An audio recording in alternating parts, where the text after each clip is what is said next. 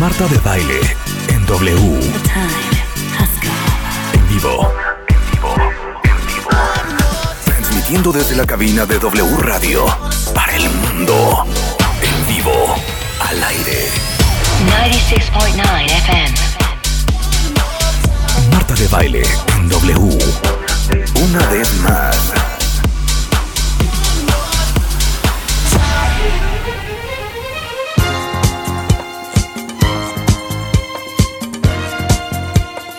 Buongiorno, cuentavientes. ¿Cómo Buenos amanecieron días. hoy? Jueves Bien. 2 de agosto. Yo siempre aplaudo. Qué bonito, sé, ¿no? aplaudir es de ruca. Aplaudir es de ruca. Sí, y eres de exacto. las que aplaude cuando baila. Sí. Eso también No, es de fíjate que ruca. cua- eso ya evité. Ya evito. Pero me he fijado, cuando yo me prendo, tú como que aplaudes. Es mi Es, es lo más ochentero que he visto. Por cierto, en mi Natalie, vida. nos debes un varo. Porque tú le ibas a Croacia y nosotros Rulo y yo. No, Rulo tampoco le iba. No, yo iba a Bélgica. Peor, Tú le ibas el peor. peor. Bueno, ahí ¿Cuánto te pagas, tu, ahí pagas tu, tu apuesta al rato. Al rato te vamos a cobrar. Porque le iba a, Croa- a Bélgica y perdió. Hace tanto no venías. Ya pasó Sí. Ya. ¿Hace cuánto terminó el mundial? ¿Un mes? Pues como dos Sí, semanas. No, hombre, ¿cuál? Dos Como tres semanas. semanas, un mes, claro. ¿Un mes ya? Pues como tres semanas, fácil. Bueno, hoy el tema está fuerte. Natalie Marcus es in the house. Muy bien. Y para todos aquellos que andan bajoneados, cansados, sin ganas, deprimidos, ansiosos, arrastrándose, sin energía, ¿sabes qué? Sin ánimo, sin vitalidad, Vitalidad. sin vitalidad. Arrastrándose por la Hoy vida. está con la nosotros cobija. Natalie Marcus para hablar de qué tiene que ver la depresión con la alimentación. Super tema, ¿eh? Súper. Híjoles, sí. Es muy interesante porque la gente no lo relaciona. Claro. La gente siempre lo relaciona a los eventos, ¿no? Se me murió mi perro, este, estuve en el hospital con mi hermano. Me corrieron del trabajo, Exacto. no traigo No lana. me gusta mi jefe. No se da cuenta que lo que comes cambia tu cerebro para bien o para mal. Y afecta directamente tus neurotransmisores. ¿Tú sabías que los neurotransmisores son, vienen de las proteínas que comemos, de los aminoácidos? De ahí se forman. No, pues yo ya no tengo. No tengo neurotransmisores, como ves. Ahorita vamos a hablar. sabes que la proteína no es lo mío. Ya sé. Pero ¿saben qué? Para Pero mí te es... voy a dar una buena noticia. ¿Qué? Hay un libro que se llama No Prozac come papas. En inglés se llama ¿Ah, sí? Not Prozac Potatoes. Ajá. Ajá. Y lo que hace eh, la papa o el camote, que tiene mucho triptófano, es producir serotonina. Entonces sí te voy a dar algunos consejitos que te van a hacer muy bien. No, de- bueno, yo ahorita voy a com- mandar a comprar Amo el camote. camote a mí, en mi casa. Ay, traigan los Oye, camotes. pero les Sí. digo una cosa, ¿saben qué me impresiona? No sé si te pasa a ti en tu consulta o si ustedes han hecho su propio sondeo de opinión cuentavientes. ¿Tú estás cansado, Ricky? No, ¿Tú no estás cansado? No. No, te pero es que sientes estás cansado? Te levantas de no, buenas. sí, siempre. Alan, ¿tú estás cansado? Alan veces. seguro sí. En veces. En veces sí, en veces no. Pero en general sí. Eh, sí. Ana, ¿tú estás cansada? Ana está agotada. Rebeca, ¿tú estás cansada? Yo en veces sí, en veces no. Por ejemplo, ahorita ya muerta. A mí me Muerta dicen, en no pie. entiendo cómo haces, pero un video, pero pones una mesa, pero haces una fiesta, pero vas, pero viajas, pero regresas, pero... ¿A qué hora Qué bárbara, qué energía. No, es No, que lo que no cero. saben es que no tengo energía. O sea, todo, I, run on adrenaline. O sea, te lo juro. Pero yo, en mis en- encuestas que yo hago, me impresiona que el nueve de cada diez personas con que yo hablo Está está, agotada. Yo creo que es una de las causas más importantes que tengo en consulta. El motivo de consulta es falta de energía. Claro. Total, total. Y lo peor es que te dicen que va, no hombre, qué bárbara, tú tienes una energía. No, no tengo. Les tengo una noticia. Sí, no Todo hay. es on adrenaline. O sea, vivo en combustible falso. Sí, vivo con combustible falso. O sea, mis suprarrenales yo creo que ya Pobres, están muertas, hechas bajo cero. unas pasas, unas pasas así. Pero está muy cañón el agotamiento colectivo, ¿eh? Sí, yo lo sé. Y la depresión y el desánimo, ¿no? Y el desánimo. O sea, vivimos con el mundial, nos da un poco de, de- de ánimo. y luego a ver qué sigue. Yo creo que por eso te lo juro, ¿eh? Sí o no, cuentavientes. Eh, vi un meme por ahí que decía, o sea, la FIFA, ¿qué espera que hagamos ahora con nuestras vidas? ¿Trabajar? Porque el mundial, se los juro que fue un gran factor de antidepresivo, Sí, de ilusión, totalmente. de entusiasmo, aunque no te gustara el fútbol. Sí, Había claro. como un Sí, sí, ambiente positivo y todos estábamos Para no pensar en las elecciones. Claro. Luego, las elecciones también fue un gran factor distractor, ¿eh? Sí, sí fue. Con Sí, todo y lo nerviosos que estábamos todos. Y, Luis Miguel y. Marcela también fueron un distractor Claro, cañón. Pero se acabó la elección, se acabó la. FIFA, ¿Y Luis el Miguel? mundial. ¿Y Luis Se acabó Luis No, Miguel bueno. y todos en una depresión infernal. Exacto. Bueno, Más la tragadera. Entonces, fíjate, Marta, tú pusiste unas estadísticas muy interesantes que dice, los alimentos procesados aumentan el riesgo de desarrollar depresión, ya que contienen sustancias químicas que favorecen la aparición de enfermedades. ¿Por qué? Eso ya lo vimos tú y yo una vez en un podcast que yo hice que te traje la revista del Scientific American. ¿Te acuerdas que vimos que cuando el ser humano no tiene buena flora intestinal, no tiene microbiota y come alimentos inflamatorios, harinas, azúcares, la dieta americana y salía ahí como el cerebro encogido? ¿Qué pasa? Produces neurotóxicos, porque desde el intestino, en vez de producir serotonina, dopamina, que son los neurotransmisores de la felicidad, produces puros neurotóxicos por una dieta proinflamatoria y tu cerebro que le llega Claro, nada. totalmente. Entonces, totalmente lo que comes va a decidir si vas a producir o no neurotransmisores. También el azúcar, por ejemplo, hay estudios que la gente que consume azúcar destruye neuronas. Y eso lo demuestra Dr. Amen. Encoge el cerebro, aumenta 23% el riesgo de trastornos afectivos. Y eso lo dice el, University College of London. Aumentar, por ejemplo, refrescos de dieta, cafeína y azúcares también reducen serotonina. O sea, mucho de lo que comes, harinas blancas, pastas y azúcares, provocan cambios de humor, estado de ánimo alterado, ¿sí? subidas y bajadas de azúcar y además depresión. ¿Por qué? Porque el cerebro está recibiendo realmente basura, no está recibiendo una Pero materia aparte, prima. la lista de estudios, cuenta bien, es de cañón. gritar, ¿eh? Porque entonces ahí regresamos y por eso hicimos un día una edición de eso en Moade. Entonces, ¿qué vamos a tragar? Porque la Universidad de Navarra, en España, dice, una dieta alta en lácteos, grasa, comida frita, mantequillas y dulces dan eh, un 48% de aumento en la probabilidad de síntomas de depresión. Los refrescos de dieta, bebidas energetizantes que tiene cafeína, endulzantes artificiales, Universidad de Northwestern en Ohio, también. Carbohidratos refinados, pasta, pan blanco, donas, dulces, bebidas azucaradas, pueden arruinar el estado de ánimo, que decías tú, es en la Universidad de Columbia.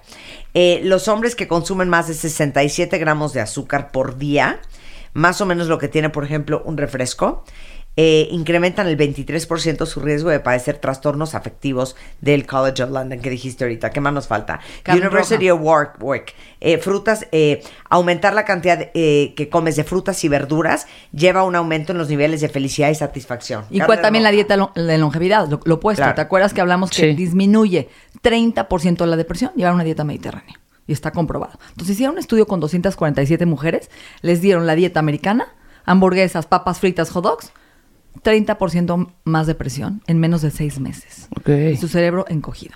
Y las mismas 247 mujeres les dieron la dieta de Okinawa y la dieta mediterránea, 30% menos depresión en menos de seis meses. O sea, lo que comes determina si vas a ser feliz o no. Intestino contento, cerebro contento. Tú sabías, por ejemplo, la dopamina, ¿qué es?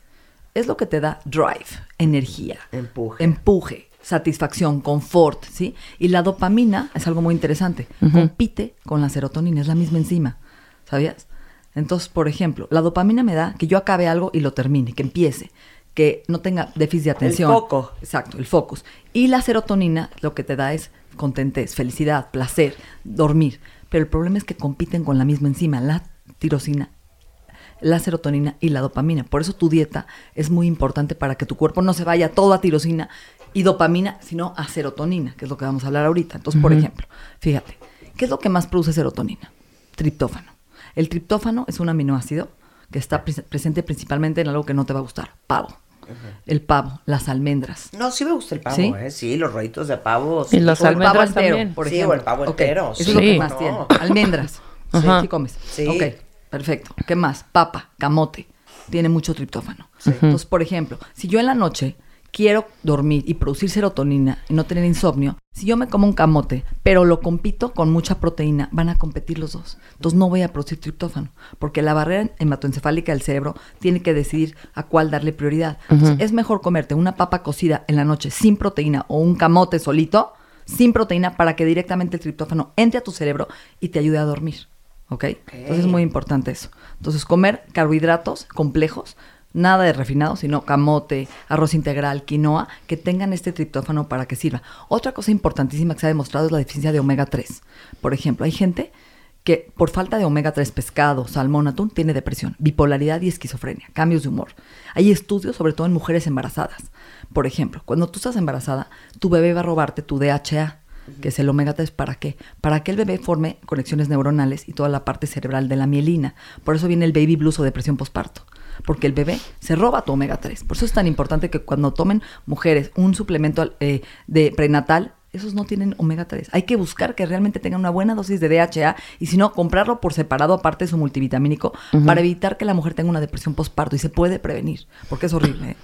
Entonces tomen omega 3 en el embarazo y tomen omega 3 para cambios de humor, bipolaridad. Yo tuve un paciente, te voy a contar esta historia, un adolescente que toda su adolescencia estaba deprimido y fue al psiquiatra y le dieron medicamentos. Después de muchos años llegó a Israel y lo vio un psiquiatra y le midió dos cosas, vitamina B12 y omega 3. El cuate estaba deficiente en las dos. Le dio B12 y omega y el tipo en dos semanas decía, soy otra persona, ¿por qué viví 15 años de mi adolescencia deprimido, irritable? cuando lo que me dieron es un antidepresivo y no la materia prima. Entonces hay que saber cuáles son las vitaminas que podemos ayudarnos a tener un mejor humor. Ahorita verdad. vamos a hacer la lista. Exacto, vamos a hacer la lista, ¿No? ¿no? Ok. Entonces acuérdate que el cerebro necesita nutrientes para formar neurotransmisores. Los neurotransmisores vienen y se forman en el intestino el 90% de ellos. Serotonina se forma en el intestino, no en el cerebro. Uno cree que yo voy a producir serotonina en mi cerebro. No, si yo no como sano y mi cerebro se inflama, ¿qué le llega al cerebro?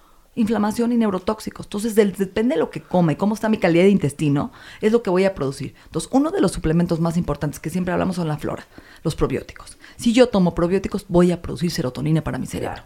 Yo tengo gente que veo en bienestar y le mido y está tomando una farmacia de antidepresivos ¿eh? y me los trae y veo. Y cuando le mido el cabello, le sale triptófano bajo. ¿Por qué? Porque ni siquiera está aprovechando su antidepresivo porque su intestino está en fuego, inflamado. Entonces hay que tomar probióticos. El primer pilar de la salud mental empieza en tu intestino. ¿Qué probióticos? Hay que rotarlos. Tomar muchas bacterias buenas y tomar prebióticos. El kefir, el kombucha, ¿sí? todos los fermentados, pepinos agrios, col. Eso ayuda a que produzcamos serotonina. Segundo, importante, complejo B, el sistema nervioso. B12 y B6 son importantísimos. El cofactor del triptófano. Si yo me tomo una pasti- pastilla que se llama 5-HTP, ¿la has oído hablar? La el 5-HTP la compras en cualquier tienda naturista, que es productora de serotonina, que es 5-hidroxitriptófano. Es un triptófano, un aminoácido. Entonces yo me tomo el triptófano para producir serotonina. Pero si me falta B6, no convierto el triptófano en serotonina, es el cofactor. Entonces por eso es importante tomar todos los días B6 y B12. Yo un no complejo B. B6 ni B12. Pues es súper importante. Ayuda a la síndrome premenstrual, ayuda a la irritabilidad, a la depresión, al sistema Pero nervioso. qué chistoso, porque son cosas que no Nadie se les hace que como que, pero que sabes que nuestras abuelas sabían. Yo me acuerdo mi mamá, cada vez que alguien decía, estoy agotado, anda a inyectarte una bedoyecta o Sí, una la bedoyecta. Siempre. Sí, ¿Es B? Complejo B. Siempre. Estoy, te- estoy siendo el tic en el ojo. Sí, me sí, tiembla sí. el ojo. Me siento contracturado. Tómate una vitamina B. Entonces, la complejo B es el sistema nervioso. Es lo que maneja todos los neurotransmisores. Oye, es el apoyo. Y, y la emulsión de Scott, ¿te acuerdas? De El hígado. época. Hígado de el hígado pescado. de bacalao. Es omega tres. Bacalao. Claro. Pues fíjate que estamos regresando a los antepasados, no estamos dando nada nuevo. Entonces, Claro. por favor, si te tiembla el ojo, si te contracturas fácilmente, si estás tenso, si estás agotado, te está faltando complejo B, hay que medirlo, hay que saberlo y hay que tomarlo, es una tontería. El problema Claro. es ese, que la gente está deprimida siendo vegetariana porque le falta la B12. Entonces, hay que tomar complejo B y sobre todo B12 si eres vegetariano para producir ¿Pero dónde? ¿Cómo? Serotonina. ¿Dónde lo compramos? lo puedes ¿Qué? comprar en cualquier tienda naturista, un complejo B, lo puedes comprar en tienda Bienesta, el B Plus, lo puedes comprar en, digo, en todos lados hay complejo B, ¿no? Ok. Otro, otro importantísimo. por Tomado ejemplo, inyectado. Lo que sea. No Yo importa. prefiero, la verdad, por ejemplo, en gente grande, La arriba de inyectada. los 60, 65, inyectado, que ya no lo absorbes. Entonces, Marta, la inyectada. Entonces puedes, por ejemplo, inyectarte uno cada tercer día, una caja, y ya luego seguirte con tomado. Entonces eso es muy buena idea, porque ya le di un súper exacto Ok. a mi cuerpo. Entonces, inyéctense uno cada tercer día una caja y luego síganse con complejo B. Además, el complejo B es muy noble. Si no lo necesitas, lo eliminas en la orina. Haces pipí un poquito moradita, Y ya. y ya, y lo sacas, porque es liposoluble. Ok, otro importante para el cerebro. La vitamina D3. Hemos hablado muchísimo de la Ah, D3. no. Sí, La del cómo no. sol. Yo me tomo 5000 unidades de vitamina D, D, D3 diario. ¿Por qué? Porque la D3 antes se creía que tú asoleándote producías vitamina D y es falso. Hoy los, los mexicanos tenemos un gen que no transporta la vitamina D3 a la célula y que la mayoría estamos deficientes. Lo pueden medir en sangre y estamos bajos. Entonces la D3 previene depresión, previene depresión en el invierno. En lo- por eso los países que no hay luz, no hay sol, por ejemplo, que se suicidan, ¿no? Porque oscurece a las 4 de la tarde. Es el- por ejemplo, Finlandia, Suecia, Noruega, todos los países no, nórdicos Claro. Tienen deficiencia de vitamina D. Entonces hay que tomar vitamina D todos los días, de 2.000 a 5.000 unidades. ¿Cómo se llama la marca que, que ah, hemos hablado mucho aquí, Histofil? Histofil. En la farmacia que son es barata, 4.000 4,000 unidades.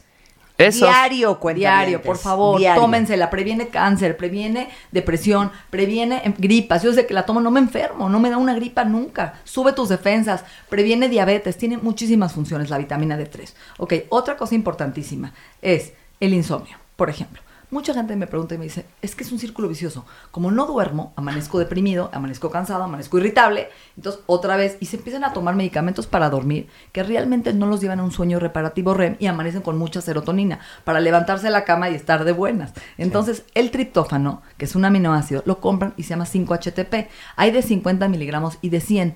Ese te ayuda a dormir. No nada más al buen humor. Entonces, tómense 5-HTP en la noche, de 50 a 100 miligramos, y van a dormir profundo. Van a producir serotonina y van a amanecer de buen humor. También lo doy para bulimia, para anorexia y para gente con ansiedad. Porque el triptófano te quita la ansiedad de comer carbohidratos. ¿No te pasa que cuando estás deprimido buscas carbohidratos? Sí, totalmente. ¿Por- ¿De dónde creen que sale esa imagen de las películas de ella, sabes? Este, La compulsión Bridget del helado. Jones, Bridget Jones. Tragándose con helado. tres litros de Porque helado. le falta serotonina, le falta triptófano. Y buscas carbohidratos que son ricos en triptófano para compensar. O sea, no me imagino a nadie de nosotros deprimido diciendo, Pásame ¿sabes un apio. Pásame un rollito de pavo. Me, me- me quiero comer una tostada de atún. No. Güey, ¿quieres Páseme una un pizza? bowl de apio. galleta, ¿Quieres unas brownie? galletas, unas papas, chocolate? Tu cuerpo es sabio, tu, tu cerebro está buscando triptófano. Entonces, dele papa al horno, camote con pavo. Un camote con pavito es lo mejor para el triptófano. Pero fíjate que lo, lo que estaba pensando ahorita del círculo vicioso, un segundo, del que tanto yo hablo versus el círculo virtuoso, que de repente cuando te agarra tu racha de que estás comiendo porquerías, o sea, te comes una dona, luego pediste unos tacos, desayunaste un pan con mantequilla con mermelada, después, pues como ya engordaste, Ya pues ya te vale madres todo, y entonces, ¿sabes qué? Pues sí, ¿sabes qué? Sí, dame dos tamales de dulce, y luego pides Sí. unos molletes de cenar, amanece al día siguiente y dices, ahora sí estoy hecho una super cerda, ya me vale madres, güey, échame unos chilaquiles. Entonces caes en este círculo vicioso horrendo Y más y depresión. crees que estás muy deprimida porque estás gorda. No.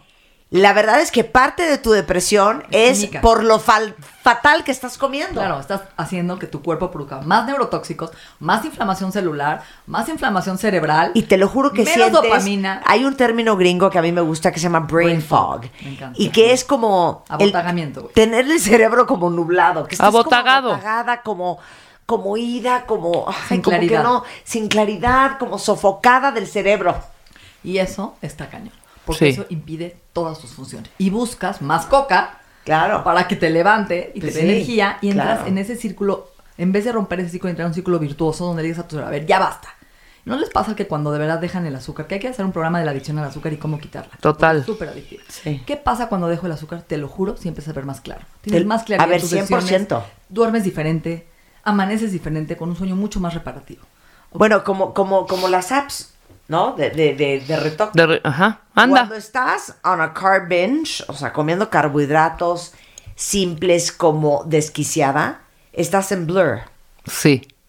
Y cuando dejas de comer todo eso, estás en sharpness. que es la dieta cetogénica. Te lo yo llevo haciendo esa casi mes y medio. Que como 80% grasa, 20 proteína y ningún grano. Y te puedo decir que este mes y medio que lo he hecho, mi claridad.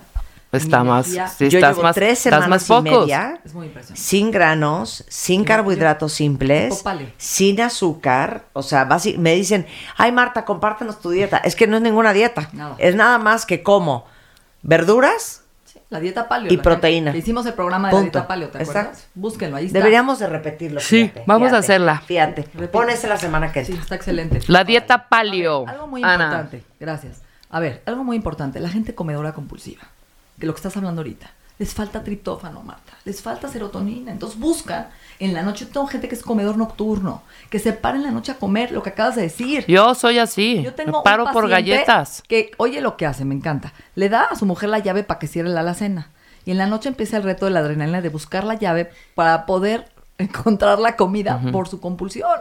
Y es un juego y todas las noches le pasa y le dice, ciérrame, busca, cambia la llave, pero ciérrame bien. Y no, y entonces se levanta a buscar la llave para encontrarla para comer. ¿Por qué? Porque le falta serotonina, porque lleva todo el día, como tú dijiste, en la adrenalina, sin una fuente de energía importante que el cerebro necesita y busca fuente de placer inmediato en harinas simples para compensar esa ansiedad que lleva todo el día. ¿Y qué pasa? Compulsa, no duerme, amanece sin hambre, todo el día no come porque se atascó toda la noche y otra vez en la noche empieza el círculo. Con esto vamos a hacer una pausa y regresamos con el resto de la lista de cosas que uno tiene que comer si de verdad queremos cuidar nuestro cerebro y sentirnos mucho más animosos, contentos, menos deprimidos, menos ansiosos, menos abotagados y con el cerebro menos blureado. Regresando con Natalie Marcus en W Radio. Todos tenemos una historia que contar y un pasado que manejar. Y un pasado que manejar. La forma en la que cada uno de nosotros nos contamos nuestra propia historia es lo que hace la diferencia. Aprendamos a coleccionar lecciones y no coleccionar fracasos, porque lo que te pasa a ti no tiene que pasarle a tu alma. Este 30 de agosto, el arte de lograr la vida que quieres. 8 de la noche. Centro Cultural Teatro 1. Boletos en ticketmaster.com.mx. Este mes en Revista MOA, La Vero is back. Verónica Castro regresa a la televisión y nos comparte su infancia, sus amoríos, su maternidad y lo duro que le ha chambeado. ¿Tienes una relación infernal con tu mamá? ¿Cómo sanarte de una madre cruel, narcisista y ausente? Home Office, trabajar desde casa, ¿es para ti o no es para ti? Además, el sexo en pareja, cómo reencender la llama del amor. MOA Agosto, más de 130 páginas de conocimiento, amor y reconciliación maternal. Una revista de Marta de Baile. Estamos de regreso en W Radio, cuenta bien. Y estamos con Natalie Marcus en un programa que ya vi que los tiene con los pelos de punta, porque estamos hablando de la relación de la comida con tu depresión. Y cuando estás deprimido, eh, si bien te va, vas a acabar yendo a un psiquiatra como Dios manda a que te medique o que vea qué es lo que tienes. Pero la alimentación nadie te la ve.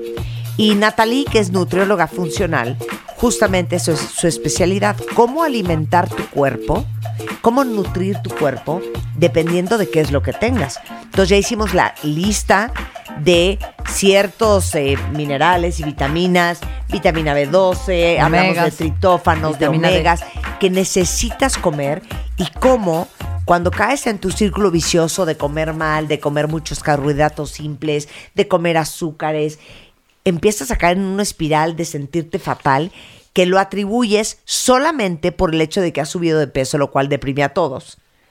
Y no por lo mal que estás comiendo. Y en eso estamos. Hay dos, dos vitaminas que nos faltaron, Marta, importantes. El magnesio.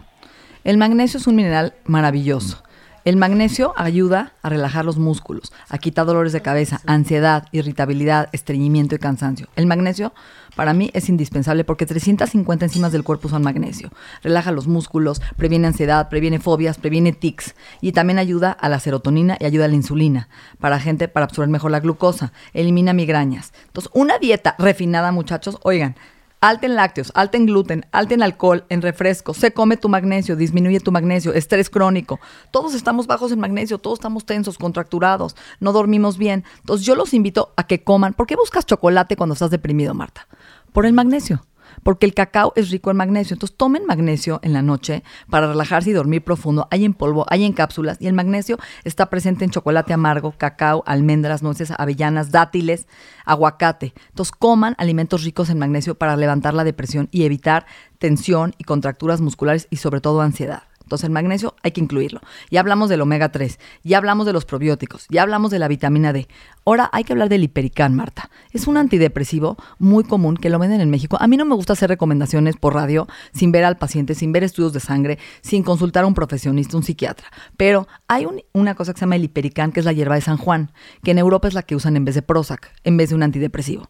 La hierba de San Juan es un antidepresivo natural, es una planta que ayuda a la irritabilidad, a la depresión, a los cambios de humor, al síndrome premenstrual, a la menopausia. Es natural, la compran en la farmacia, se y pueden tomarse una en la mañana, una en la noche o consultar a un profesionista, que sería lo ideal, para ver si esto les ayuda antes de medicarse a bajar la ansiedad, a ponerlos de buen humor, porque es una maravilla. Yo la tomo y la verdad es que me ayuda muchísimo. ¿ok? Hay otros adaptógenos para el estrés. No sé si conoces al doctor Daniel Amen, que dice, sana tu cerebro, sana tu cuerpo. Él tiene muchas fórmulas del doctor Daniel Amen y muchos libros en donde te da adaptógenos, por ejemplo, albahaca, rodiola, ashwananda, ¿sí? basil. Y todos estos adaptógenos te ayudan a estar de buen humor. Tiene unas fórmulas que yo tengo en Bienesta para ayudarte a fortalecerte. Entonces yo les repito, ¿qué fue primero, el huevo o la gallina? Si yo me cambio de trabajo o me divorcio, entro en una depresión, ¿Qué? Externa. ¿Por qué? Porque estoy viendo cambios. Que esos cambios se comen mi materia prima, se comen mi B12, se comen mi magnesio, se comen mis omegas por el estrés que estoy viviendo. Si yo voy al psiquiatra y me medico, que no estoy en contra del psiquiatra, al contrario, hay que buscar ayuda profesional. Pero a mí me falta el magnesio. El psiquiatra no me va a dar magnesio, ni me va a dar omega, ni me va a dar B12. Y se vuelve una depresión física, en donde me consumí mi materia prima. Por eso es tan importante tomar una buena dieta rica en alimentos, que ahorita voy a decir cuáles, y en suplementos como la B12, el omega, la vitamina D, para ayudar ayudarnos, además del medicamento psiquiátrico o no, para fortalecer esta materia que nos consumimos y nuestro cerebro forme dopamina, forme serotonina, norepinefrina, todos los aminoácidos esenciales que comemos forman nuestros neurotransmisores. Entonces, ¿qué alimentos tienen neurotransmisores? Huevo, la yema, pavo, camote, papa, pescado, carne, frijol, lenteja, chícharo, frutos secos, plátano, aguacate, nos van a dar un nivel adecuado de neurotransmisores. ¿Ok? Omegas, chía, linaza, almendras, nueces, palmitos, aguacate, aceitunas, aceite de olivo y pescado son ricos en omega 3, que ayudan al bebé, ayudan a la mamá, que que para no tener depresión postparto, y ayudan a, por favor, no agotar la reserva de ácidos grasos para el cerebro y previenen depresión postparto, previenen depresión y ayudan muchísimo a mejorar nuestra cognición, atención y memoria. ¿ok? Otros alimentos importantes que queremos que metan en su día, como síntomas, así como ya para terminar, ¿no, Marta? A ver. Muy bien. Complejo B. ¿Dónde está el sistema complejo B? Carne, pollo, atún, salmón, almendras, nueces, aguacate.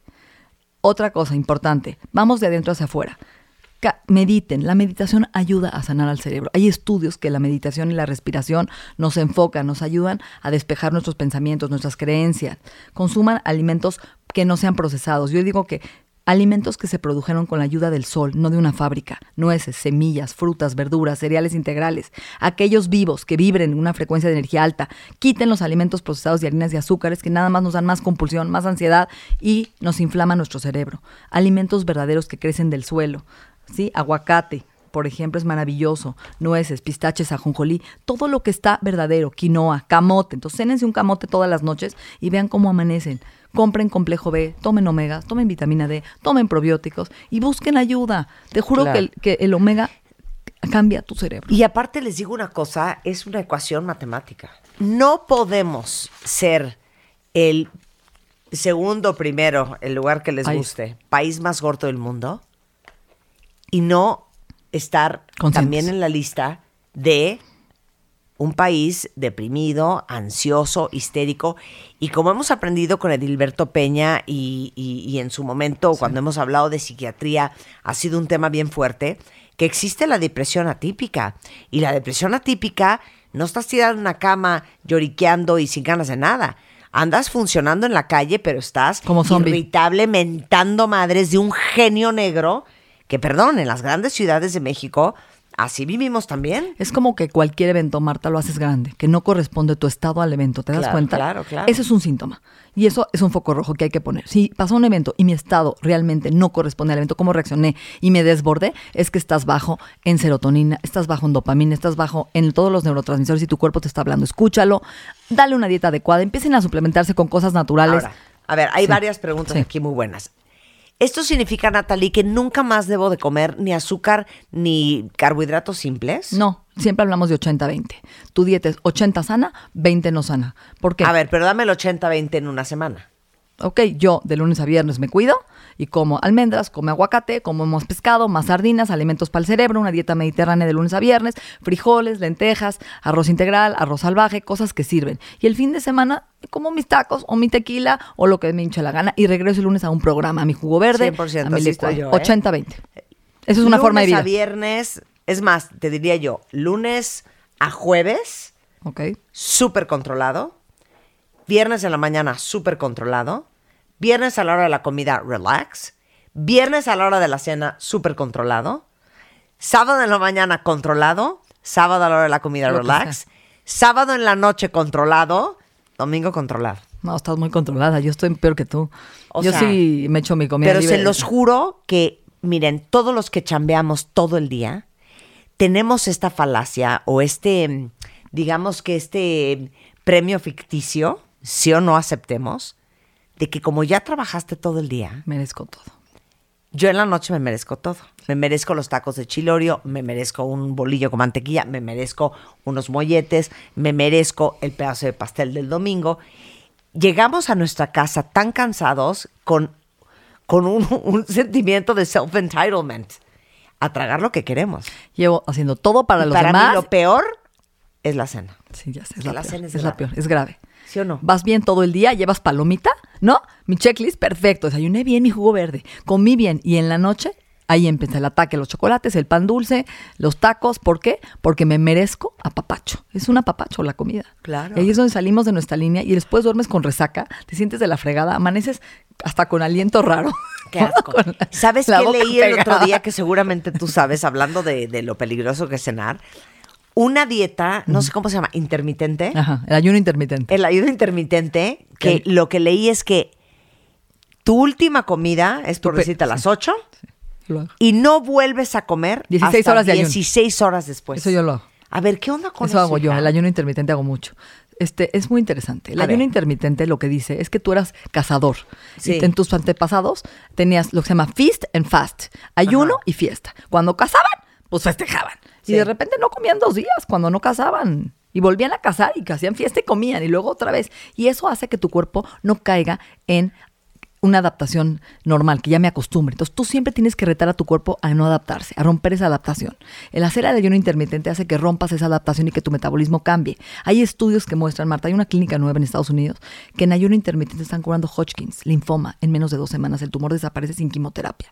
¿Por qué? Porque cuando tú ayunas, tu cuerpo se regenera, apaga genes de cáncer, apaga inflamación. En cambio, cuando estás comiendo todo el santo día, tu cuerpo todo el día está ocupado robándose energía. ¿En qué? En la digestión, no en la regeneración. Entonces, lo que te hace el ayuno es decirle a tu cuerpo, dedícate a sanar, apaga tumores, apaga cáncer, apaga inflamación, apaga resistencia a insulina, deja que el páncreas se, re- se relaje y se descanse y no estar produciendo insulina todo el santo día cada vez que le meto un carbohidrato. Claro, claro. Entonces, sí es muy interesante. Yo lo he hecho y lo hago y me siento súper bien. Duermo diferente porque en la noche mi cuerpo siento cómo se repara. A Cuando ceno gusta el tarde, ayuno intermitente. ¿eh? cuando ceno tarde, no duermo igual. O sea, es básicamente, ustedes la última comida va a ser a la hora que tú quieras. a las 8. No importa, porque Ah, por sí, ejemplo, no importa. Yo, por ejemplo, yo termino a las 4. Yo mi última comida es a las Sí. 4 de la tarde. Siempre. ¿Qué? Sí. Y yo de las 4 hasta el día siguiente, porque a mí me gusta desayunar temprano mi licuado después del ejercicio. Entonces a mí no me gusta aguantar hasta las 3 de la tarde el ayuno, porque a mí sí me gusta, yo prefiero A no ver, cenar. Espérame un segundo. ¿De qué me estás hablando? O sea, yo hago 8 horas de comida de Sí. hasta las 4 y ahí hago mis 16 horas de ayuno. De las 4 cuento 16 horas que es hasta el día siguiente. Yo no puedo comer por última vez a las 4. Ah, no, yo sí. A las O sea, cinco sientes que te estás muriendo. No, no es cierto. ¿Sabes qué? No es cierto. No, cero. No es cierto. Me duermo, me duermo también. me A las bien. 4 como Claro, y ya, hasta las 5, de 5 a... No, y en la noche ¿no? me tomo un té. No, Igualito que yo. En la ahí noche está, me tomo un té. Igual que yo, ahí está. Estás haciendo ayuno intermitente. Pero el ayuno son 16 horas. Sí, el periodo de ventana importante es mínimo 16. Para que sea un ayuno intermitente, tiene que ser mínimo 16 a 18. Entonces pon tú eh, de las 5 de la tarde Cuenta 16 horas. a las 5 de la mañana son 10. A 6, a 7, a 8, a 9, a 10, a 11. Está perfecto. A las 11 de la mañana. Ya, ahí empiezas con tu licuado y lo rompes. Ahí sí rompes puedes hacer el ayuno. Claro. Yo, sabes, hoy, hoy, por ejemplo, ahorita estoy en ayuno. Traje un café Yo estoy en ayuno con el aceite de coco, con el Sí. MCT oil, y eso sí puedo tomar. Puedo tomar té y café y eso no es romper el ayuno. Claro. ¿ok? Lo rompes ya con comida. Pero pruébenlo, pruébenlo una vez a la semana, sobre todo los domingos, que comemos tan tarde, que no te pasa nada el domingo ya no cenar y vivir el ayuno el domingo y ver cómo duermes ese domingo, Es cómo que amaneces la el cena lunes. sí es mortal, hija. Es que hay gente que le gusta, que no aguanta. No, bueno, a mí me trastorna cenar. no. Pero yo em- dejo de cenar y automáticamente me cambia el cuerpo. Me, da- me siento mejor. O lo, a la gente que le guste cenar, cene y haga su ayuno en la mañana y empiece comiendo a las 3 de la tarde. Y les voy a decir otra cosa con el ayuno intermitente que yo he notado. Te marcas Y mucho. bueno, ayuno o no ayuno, con no cenar, se los juro, van a amanecer menos inflamados, con menos ojeras, con el ojo menos hinchado, con la nariz menos de triángulo, les van a entrar los anillos en la mañana. Te lo juro que cuando no comes muchas horas a partir de las 5 de la tarde, pon tú, no vuelves a comer hasta el día siguiente, van a ver que despejados se despiertan. Es interesante. Háganlo, pruébenlo. Háganlo, exacto. Quiero que lo vivan, no quiero que me crean, Pruébenlo. vívanlo. Exacto. Entonces, es interesante eso lo que estás hablando del ayuno, pero lo más importante es, porque tú y yo estamos hablando de cosas más radicales. Empiecen por lo más simple, por ver si no tomas un aceite de pescado, tomarlo y ver cómo te sientes, cómo te desinflama el omega, cómo está tu ánimo, meter complejo, ven tu sistema nervioso y ver cómo te sientes, cómo te contracturas menos, cómo estás con más energía, comer alimentos más verdaderos, tomar tu vitamina D3. No le estamos diciendo cosas muy fuertes, Marta, estamos diciendo lo básico para que tu cerebro tenga con qué formar neurotransmisores y tener un mejor estado de ánimo, meter aguacate todos los días, un puño de avellanas o almendras todos los días, comer más salmón, una dieta más mediterránea, más antiinflamatoria y ver cómo está tu atención, tu concentración y tu estado, hasta tu líbido cambia, supuesto. tus hormonas sexuales, de ahí se forman, de los neurotransmisores empieza la salud mental, la salud emocional, todo, cómo piensas, cómo actúas, tus pensamientos, de ahí se forman. Claro. A ver, esto es una nutrióloga funcional. O sea, una cosa es una nutrióloga que te va a decir qué Sí. comer para bajar de peso y esto y el otro. No, una cosa es eso y otra cosa es la que te dice qué te hace falta, qué necesitas, cómo están tus hormonas, este, cómo están este, Tus neurotransmisores. neurotransmisores, O sea, con una muestra de cabello, te Marta, te puedo claro. decir, una muestra de cabello. ¿Una muestra de qué? Sí, tu cabello. ¿De Te qué? digo de cabello, de pelo, pelo, pelo, pelo, Ah, perdón. es que ahorita me Tienes razón. Del pelo sale tu serotonina, sale triptófano, sale tirosina, tus neurotransmisores, sale magnesio, complejo B, todo. Lo podemos medir, muchachos. No te esperes. Vamos a ver cómo está tu cuerpo por dentro, porque eso determina tu salud, tu destino y tu vida, ¿no? ¿Dónde te encontramos? Es 52 59 14 14. Eh, Natalie Marcus, síganme en Instagram, tengo recetas, consejos. Natalie diarios. es N-A-T-H-A-L-Y. H-A-L-Y, Marcus. En Facebook, Bienesta, gratis, damos todos los días recetas, videos, consejos, los acompañamos a la cumbre de su bienestar. Y Los acompañamos a, la cumbre, de, su, bienestar. Te Esa es la idea. sin control. Claro, hay que Ok, hacerlo. muy bien. No hay de otra. Muchas Aparte, no hay de otra, Marta, no hay de otra. Hay que estar No, de es buenas. que no hay de otra. Les digo una No hay de cosa. otra. No hay de otra. No hay de otra. ¿Y saben qué? Está cañón. Como dice una cuenta bien, ¿sabes qué? Yo voy a tomar pura agua. Es que no, no 80-20, ya lo dijo Natalia. Ya, Eso es lo importante. lo único, es el 80-20. equilibrio, ser feliz. Cuídense muchísimo de lunes a viernes. Espérate, no, antes de que te vayas. Hay muchos que preguntaron, es que te lo iba a decir, pero se me olvidó. Es que trabajamos fuera de la casa todo el día. Eso no significa que tienen que ir a fuerza al Oxxo Claro que no. se a comprarse llevar- un pastelillo. Nosotros les damos consejos pagodines y Sí, recetas claro. pagodines, por favor. Llévate desde tu casa una bolsa de atún de esa de con chipotle. ¿Has visto la- el atún marino que viene en Sí, bolsita? sí. Con jitomate deshidratado. Sabe delicioso, te lo llevas, te llevas tu ensalada. te pre- es prepararte. Llevarte tus Eh, El que almendras, quiere tu puede. licua- Sí, El hay que, quiere prepararse. puede, porque se los juro que es igual de fácil pedir una ensalada que pedir tres quesadillas fritas. 100%. Es igual es un de cambio fácil. de, de conciencia, nada Claro. más. Es igual de fácil bajar y comerte una barra de amaranto a comerte unas galletas con chocolate. Es, es una- igual, ¿eh? Es igual, o una manzana con mantequilla de almendra. Y Les digo una cosa, pidan un mazapán en vez de estar pidiendo, yo qué sé, unas barritas de, ya sabes, de mermelada, yo qué sé. Sí, pero es planear, es anticipar. Planear, sí. Es el domingo hacer tu súper, hacer tus bolsitas, tener en tu refri tu arroz integral, tus frijoles, lentejas, tu fruta cocida y ya tenerlo para toda la semana. Y tu verdura, tus nueces, tus bolsitas de semillas y ya tenerlo listo. Yo es lo que hago el domingo, me preparo para toda mi semana. Entonces, mejoren su cerebro, mejoren su estado de ánimo. Sí se puede, sí hay ayuda y cuenten con, ¿no? con nosotros para con estos programas. Tenemos mil programas que hemos hablado de palio, que hemos hablado de vitamina D. Ahí está, está la información. Muchas gracias, Natalia. Al contrario. Un placer tenerte. Te quiero. querida. Ah, anuncios parroquiales, cuentavientes. A ver, se los juro de verdad, tienen que tener Amazon Prime Video. Tiene series originales, pero películas de estreno, historias nuevas. Lo que busquen, de verdad no saben el catálogo que tiene Amazon Prime Video. Bueno, seguramente muchos de ustedes son super fans de The Good Doctor con Freddie Highmore, que es el protagonista de esta historia. Es autista, a la vez es súper dotado y se convierte en uno de los mejores doctores que ayuda a salvar vidas con solo una palabra y un movimiento mientras tiene la lucha diaria de sobrellevar su autismo. No saben qué buena está. Y además, Amazon tiene envíos rápidos y gratis en sus compras, pero les aconsejo probar Amazon Prime. Tiene 30 días gratis entrando a primevideo.com y créanme, vale toda la pena. Oigan, cuentavientes, ya no falta nada eh, para esta conferencia el 30 de agosto aquí en la Ciudad de México. Qué alegría todos los que ya me escribieron, que ya tienen sus boletos. Es una conferencia que voy a dar especialmente para todos ustedes, que de verdad quieren seguir aprendiendo y quieren seguir entendiendo y quieren ver cómo hacerle para tener la vida que quieren. Eh, la conferencia es aquí en la Ciudad de México el 30 de agosto. Todos están invitadísimos. Toda la información está en ticketmaster.com.mx, 53259000 o en martadebaile.com.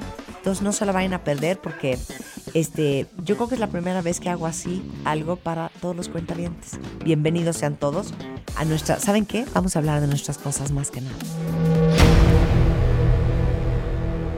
Todos tenemos una historia que contar y un pasado que manejar. Y un pasado que manejar.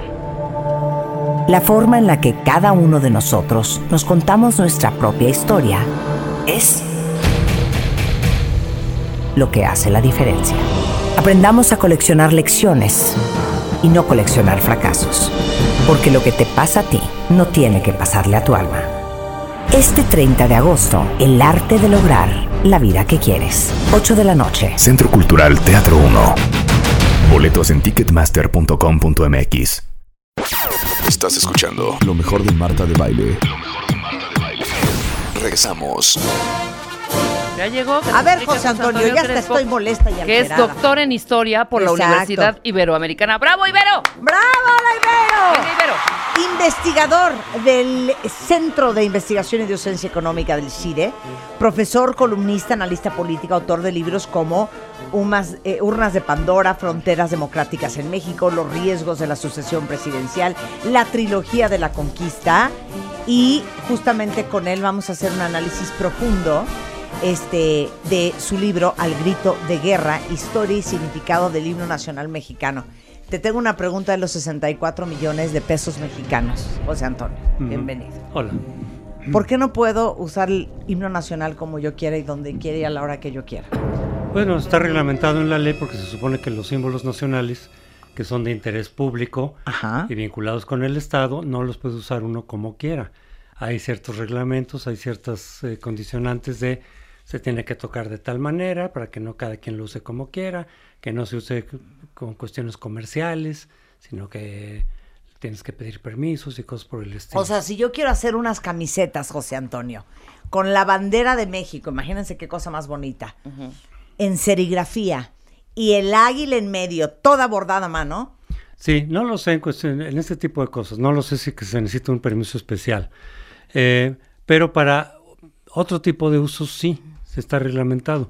No es una prohibición absoluta, ¿eh? pero sí hay ciertas reglas de cómo puedes usar, cómo puedes cantar el himno este, en ciertos patrones. Oye, es que Rebeca me hace sentir siempre que si yo canto el himno nacional en este programa me van a meter a la cárcel. No, no lo creo. No creo que, no sé. No, no te van a meter a la cárcel, pero con respeto, ya lo dije, sí Ah, lo puedes exacto. hacer. Pero ¿qué con respeto?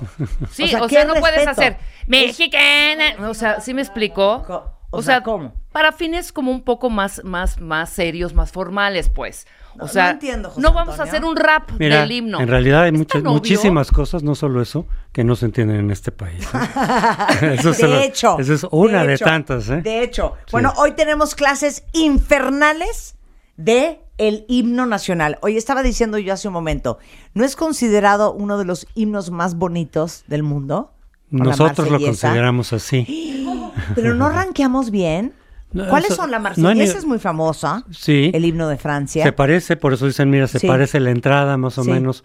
Sí, pero no, no, no conozco un ranking así mundial. El gringo Creo es, que eso es un poco bonito. mito, ¿eh? A Eh. nosotros nos gusta, sí, qué bueno.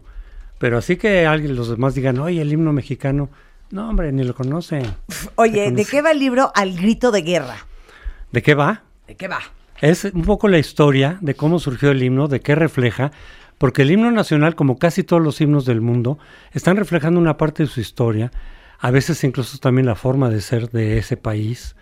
Entonces, ¿qué es lo que nuestro himno refleja? No es solamente una poesía bonita con cuestiones patrióticas, así abstractas, no, refleja muy bien lo que fue el siglo XIX mexicano que es cuando nace justamente, pero está reflejando todo el belicismo, por ejemplo, del himno. Eso sí te puedo decir, no está considerado necesariamente uno de los más bellos, pero es uno de los más bélicos.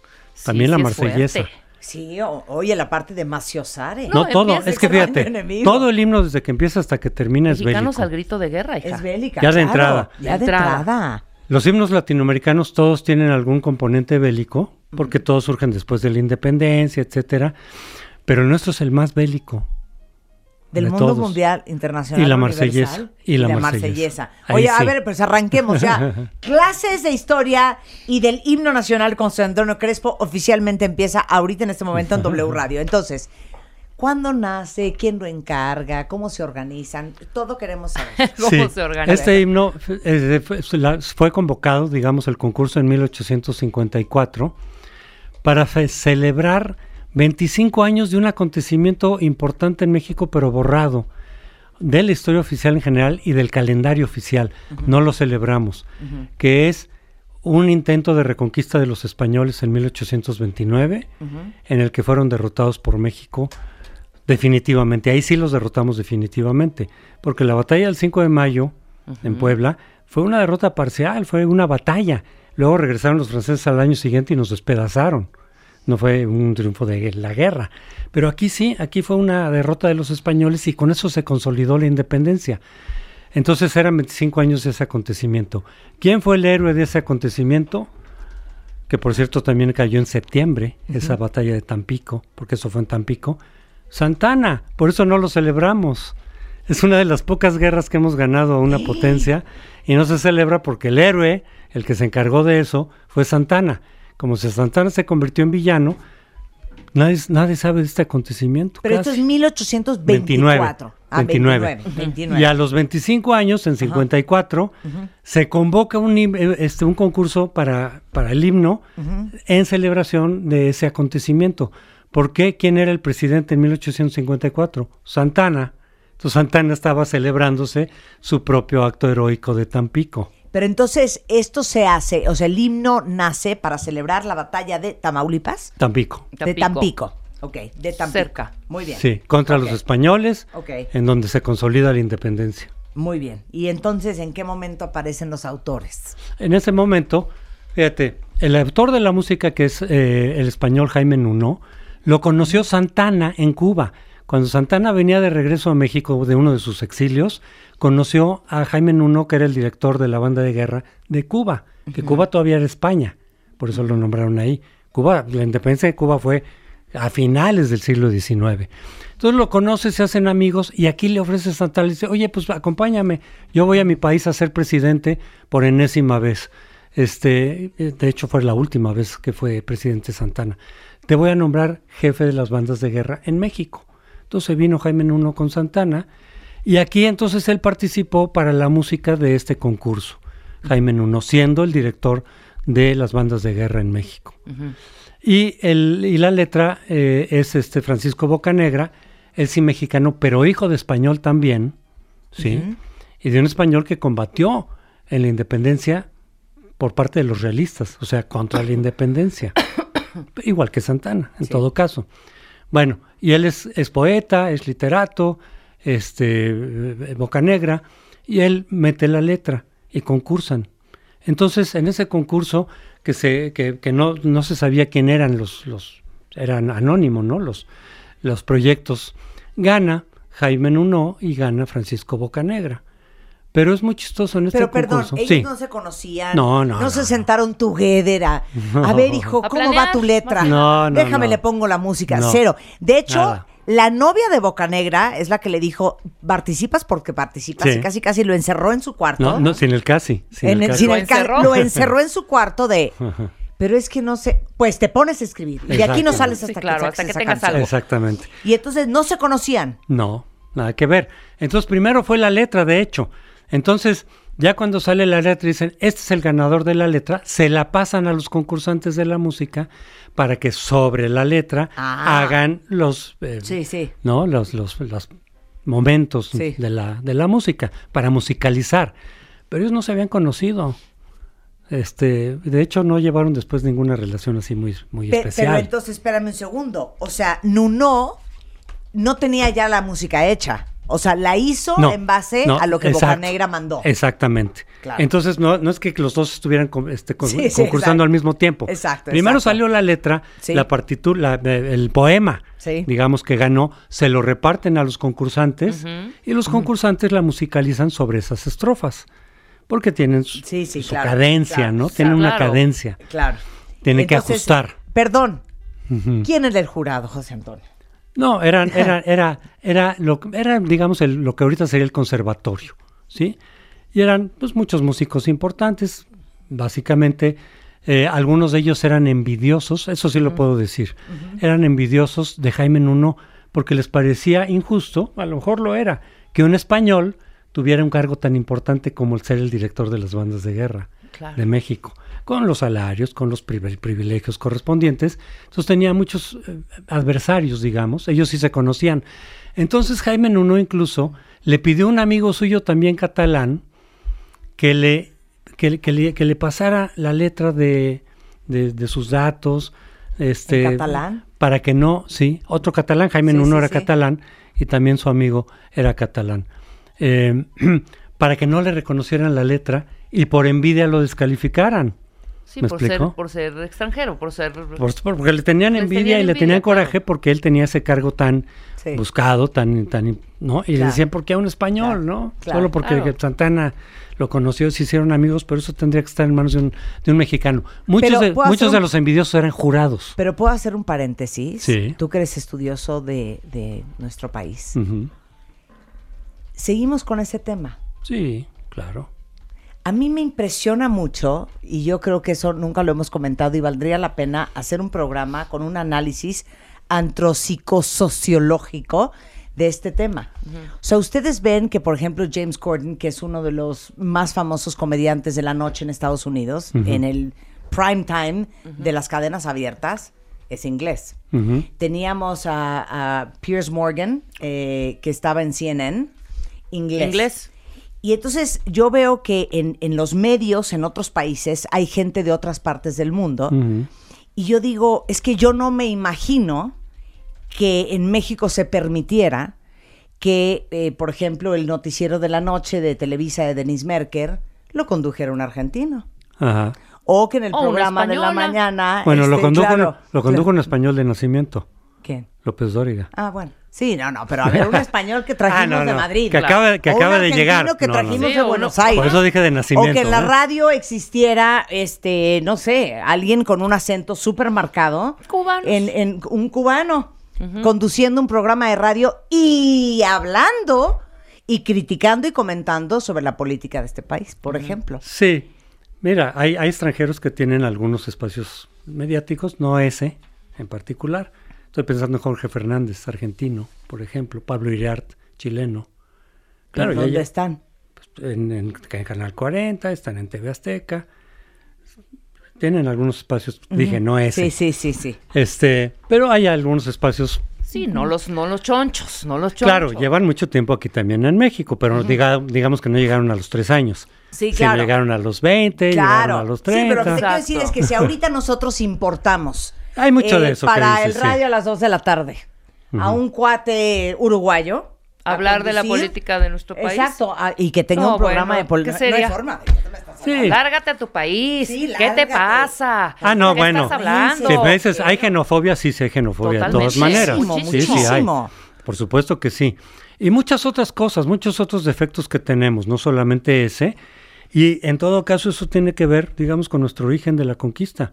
Aquí te traje este también de antes de la trilogía de la conquista. Antes de la conquista. Claro, porque todos los estudios psico, psicosociales, psicoculturales que ha habido, Octavio Paz, este Ramos, es claro, nuestro, nuestra forma de ser, y no solo de México, sino de América Latina, con los matices que Sí, cada país sí, tiene, sí. surgen de esto, de la forma en que nacieron nuestras naciones, de la conquista. Y eso tiene que ver un poco también con el himno, desde luego. Hay una peculiaridad de nuestro himno frente a los latinoamericanos. Casi todos los himnos latinoamericanos se hacen inmediatamente después de la independencia y se refieren a los españoles, a la conquista. Este, el nuestro no, no habla de eso para nada. Oye, bueno, juntan todo y luego. No les pagan, pero hubo, mm, como siempre sucede o como frecuentemente sucede en México, no siempre, intentos de trampas, pero avaladas por las propias autoridades. O sea. Porque ya había ganado tanto la letra de, de- de Boca Boca, Negra. Negra. como eh, la música. Y a la hora de presentarlo, se iba a presentar en los actos de independencia, se metieron otros intentos de himnos para que si la gente les aplaudía mucho, a lo mejor dijeran, pues nos quedamos con este himno. Oye, no, pero ya el ganador ya está. Sí. Incluso ya les habían pedido multiplicar sus partituras, Anunó, para dárselas a los jefes de las bandas militares de guerra. Y sin embargo hubo dos intentos de, digamos, de trampa, pero avalado por las autoridades que permitieron que otros himnos de otros autores, Sí. casi siempre extranjeros, por cierto, entraran a ver si pegaba, aunque el concurso ya se había acabado, ya había ganador. Y lo habías mencionado, otra cosa curiosa, no les pagaron lo que el concurso les ofrecía. No. O sea, era un concurso. Sí, con un, con un pago, con un premio. Ah, sí, sí, sí. No se los pagaron, nunca. Hijo, imagínate. Además, Que la familia de Bocanegra y de Nuno hoy en día siguieran cobrando regalías cada vez que se ponga el himno nacional. Oye, imagínate. Entonces, bueno, ¿cuándo ya es oficial que ese es y ese es el que se va a quedar? Con Porfirio Díaz. Con Porfirio Hasta Díaz. Porfirio Díaz, sí. ¿Por qué? Porque tenía un toque conservador. Fíjate, yo he dicho respecto del himno. Ya ves que se dice que la historia la escriben los vencedores, ¿no? Bueno, en nuestro caso, que también es cierto, la historia lo escriben los vencedores, pero los símbolos nacionales lo escribieron los vencidos. sí, claro. porque el escudo es de los mexicas, fueron los derrotados. La bandera la hizo Iturbide, que terminó como villano. En ese momento era el ganador, cuando consumó la independencia, pero lo pasó a villano, es villano. Y el himno Santana, bueno, no lo escribió él, él lo promovió, se hizo bajo su férula y por eso decía, a propósito del 25 aniversario de la batalla en la que él es héroe. Claro. Entonces, nuestros símbolos son de los derrotados. Pero como tenía un sello conservador, ¿por qué? Porque lo hizo bajo Santana, el himno, porque Bocanegra era conservador, porque su papá había sido realista, ¿no? Y eso explica en parte por qué no, nuestro himno no tiene este, pestes contra los españoles. Los otros himnos latinoamericanos casi todos tienen alguna estrofa por lo menos diciendo esos españoles ya nos liberamos de ellos. Aquí no, porque en parte porque Bocanegra dice, pues mi papá es español y era realista, yo no me voy a ir contra los españoles. Los conservadores en general no tenían la bronca tan marcada contra los españoles, los liberales sí. Entonces por eso no, no, no habla de los españoles. Ahora, pero entonces, ¿por qué es tan bélico? De hecho, hay una, una Ah, encuesta que hicieron con niños y dijeron que si ellos pudieran cambiar algo sería... este, De México. De México sería el himno nacional porque lo sienten muy violento y agresivo. Sí. Los niños. Muchos niños y muchos escritores actuales han promovido esa misma idea. Cambiamos la letra a algo más actual, con letra que entendamos, no del siglo XIX, que muchas cosas de ahí no se entienden, y más pacifista. Bueno, ¿por qué tan, tan- tanto belicismo? Porque vivíamos en completa guerra todo ese siglo, todo ese siglo es de guerra, hasta Porfirio Díaz, hasta que ya se asienta un poco, pero fue al final. Todo lo demás que son guerra, esta con España, ¿no? De 29, es eh, con, la- con los franceses la guerra de los pasteles, la invasión norteamericana ya había ocurrido cuando se hace el himno, estaba fresca además la memoria de la invasión norteamericana, y guerras entre nosotros constantemente, cuartelazos, este, guerras civiles, la, bueno, la propia guerra de independencia, pero lo que vino después era cuartelazo tras cuartelazo tras cuartelazo, y eso justamente Ahora sí que andábamos con la espada desenvainada. Pues eso que- se ve contra los extranjeros Sí, claro. y, y- y contra- y entre nosotros mismos. Entonces, incluso poco después de lo del himno vino la guerra de reforma, otros tres años de guerra civil, y la intervención francesa, la, de la, la de la batalla del 5 de mayo de Puebla, y que dio lugar al imperio de Maximiliano. O sea, todo el tiempo en guerras. Claro. Eso se refleja aquí. Claro. Esto es lo que era el México del siglo XIX. Ok, podemos ir al coro de... Bueno, vamos a empezar. O escuchen esto.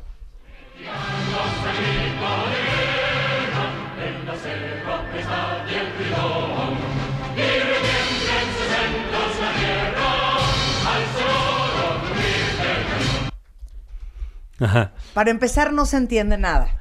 Bueno, la ¿Quién sabe qué es un bridón? A ver, empecemos mira. a hacer aquí Vamos. trivias. ¿Qué es un bridón? Apres- a- acero aprestado. el acero a prestar. Esa es la, esa es la frase que no se entiende. Que no- Mexicanos al grito de guerra Sí. está obvio. El acero aprestad y el bridón. Y el bridón. Sí, El esa es la parte que no se entiende ¿Cuál en el realidad. bridón? ¿Aprestad qué es? Préstamela, te la presto, te lo... ¿Aprestad qué es? Hacerlo, Apresúrate. hacerlo presto. Es Hacerlo decir, presto. Rápido. prepara. Sí. No es de prestar, no es préstame tu pluma. Es apréstate Ajá. porque ya nos vamos. Así Ajá. diríamos hoy. Ponte las pilas, ¿no? ¿no? Ya, prepárate. Sí, es prepárate. volada. Es prepárate. Prepárate porque ya nos vamos. Entonces, el acero aprestad Prepara la espada. prepara la espada. ¿Y el bridón? Un caballo de guerra. ¡Ey! Un bridón es un caballo de guerra. Quiero una foto, quiero una foto de un bridón. Enséñame un bridón.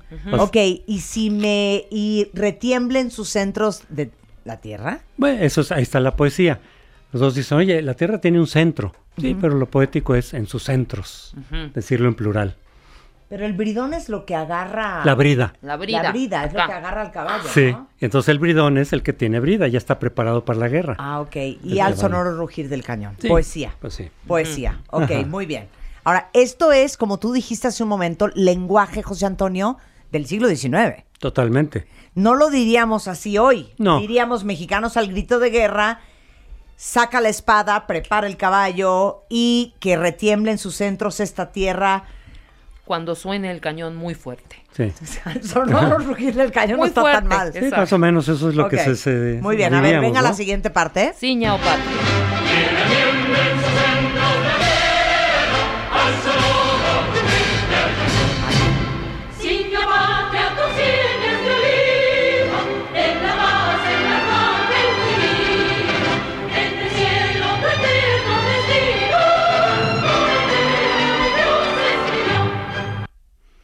Aquí en esto lo que, lo que más se complica es ciña o patria. ¿Qué es eso? ¿Ciña, de qué? Ciña. Sí, ceñir es sostener. Se ciñe, digamos, Un precisamente. vestido ceñido. A veces se podría decir, sí, ciña pero es como patria. sostener, es se- se- básicamente es en la frente la corona, cuando te la pones es ciñe la corona, o ciñe, digamos, la corona de olivas, que eso se Ah, refiere aquí. La corona de olivas es el símbolo, digamos, de victoria. Ok. Entonces, ciña o patria, tus sienes, la frente, la cabeza, sí, de oliva, o sea, de victoria. sí. Ese es el símbolo de la victoria tradicional histórico, Claro. es una coronita de olivas, pero que la ciña aquí en tu cabeza, tu frente. Sí, como A César. eso se refiere. Como César Román. Sí, esa es la parte complicada. De la ya lo demás es otra vez un poco Poesía. Poesía con el deseo de la paz. El arcángel divino es que venga la paz. Si hay un deseo de paz, estamos en guerra, todo el himno es de guerra, pero ya que venga la paz, que se, que se preserve la paz, es el deseo. El arcángel. Sí, y que en, que en el cielo tu eterno destino por el dedo de Dios escribió. Esto tiene que ver un poco también con la idea que tenían los mexicanos al inicio de nuestra independencia, de que, que este era el cuerno de la abundancia, de que nos íbamos a convertir en una potencia mundial, estaban seguros, porque por el destino de Dios nos había dado una cantidad de recursos que sí, efectivamente, Claro. naturales, Que tenemos. que lo íbamos a aprovechar bien. Entonces estaban convencidos los mexicanos de que íbamos a ser potencia en poco tiempo. Esto, esto lo, lo reflejo en el, en, en el libro mismo, ¿no? Es que hay que leer ese libro. Ahora, viene la parte que les trastorna a todos. Maciosare. Jamás di- diríamos más Ciosare. Diríamos, si se atreviera. ¿no? Diríamos, Ajá. donde se le ocurra a un Eso. extraño enemigo. A un extranjero en ¿no? A un particular. extranjero, claro. Hay de él. Claro. Sí, hay de él. Hay de él. Hay del, hay del extranjero que se le ocurra Sí, claro. venir aquí a, profan- A sobajar, a ningunear. a, a pi- a A pisotearnos. pisotear, claro, pisotearnos. claro. a pisotear nuestra, nuestro honor. Ahora, el nacional. extraño enemigo es el extranjero. Sí, claro. Sí, Totalmente. totalmente. Esto está dirigido contra los extranjeros, no, no contra nosotros mismos. Eso no es correcto. Bueno, regresando del corte, yo me quedo en el significado eh, a profundidad del himno nacional. No se vayan, ya volvemos en W Radio. Este mes, en Revista MOA, la Vero is back. Verónica Castro regresa a la televisión y nos comparte su infancia, sus amoríos, su maternidad y lo duro que le ha chambeado. ¿Tienes una relación infernal con tu mamá? ¿Cómo sanarte de una madre cruel, narcisista y ausente? Home Office, trabajar desde casa, ¿es para ti o no es para ti? Además, el sexo en pareja, cómo reencender la llama del amor. MOA Agosto, más de 130 páginas de conocimiento, amor y reconciliación maternal. Una revista de Marta de Baile. Todos tenemos una historia que contar y un pasado que manejar. y un pasado que manejar. La forma en la que cada uno de nosotros nos contamos nuestra propia historia es lo que hace la diferencia. Aprendamos a coleccionar lecciones y no coleccionar fracasos, porque lo que te pasa a ti no tiene que pasarle a tu alma. Este 30 de agosto, el arte de lograr la vida que quieres. 8 de la noche. Centro Cultural Teatro 1. Boletos en ticketmaster.com.mx. Estás escuchando lo mejor de Marta de Baile. Lo mejor de Marta de Baile. Regresamos. Estamos de regreso, cuentavientes, con José Antonio Crespo. Dices que hay gran debate hoy en día De cambiar para la letra. cambiar ciertas cosas del himno nacional. La letra, la letra Sí. y hacerla más pacifista. Hay una iniciativa que están recolectando por firmas para presentarlo como iniciativa ciudadana, una organización cívica de Coahuila, que hace apenas dos meses está reuniendo las firmas estas para presentarlas al Congreso Federal para cambiar la letra, para que sea más pacífica. Hay eh, pensadores mexicanos como eh, Gabriel Said, que propone el cambio de letra, ¿no? Homero pro- proponen que nuestra letra diga otras cosas, que meta la guadalupana, que es un símbolo nacional, que metiera, que hable un poco de nuestra historia prehispánica, de nuestro origen, digamos, indígena, en fin, y que hable de la paz, de los derechos humanos, de nuestra vocación Claro, internacionalista. claro, es que ahí te va una No, pregunta ajá. fuerte. ¿Qué supone ser un himno nacional? Tienen los contenidos son totalmente distintos. Es un O reflejo. sea, ¿cuál es el objetivo, no? El objetivo, el objetivo es que los miembros de esa nación, por las por los diferentes que sean, se identifiquen, tengan un elemento de identificación para defender su interés común. Porque pese a las divergencias que pueda haber de muchos tipos, raciales, a veces en idiomas, bueno, aquí también tenemos muchos dialectos, pero hay países que oficialmente tienen dos o más idiomas, como Canadá, como Bélgica, etcétera, ¿no? Eh, diferentes nacionalidades, diferentes razas, obviamente clases sociales, obviamente ideologías políticas, pese a nuestras enormes diferencias de todo tipo, tengamos un elemento de identificación común, que es ser mexicanos, y que los símbolos nacionales, no solo el himno, nos recuerden que somos hermanados por eso, que pese a nuestras diferencias somos mexicanos y tenemos un interés común. Ese es el objetivo. Ahora, los himnos reflejan una parte del país. A veces reflejan no, no, no, no una parte de su historia, sino su ser nacional, por ejemplo. Claro, sus valores. El himno de Japón nación. refleja mucho la forma de ser de los japoneses. El, el himno japonés es casi un poema zen, que es mucho el espíritu de los japoneses, mucho de su cultura. El Tíbet habla del budismo. El Tíbet, que es un país conocido por su budismo, ¿no? El Dalai Lama.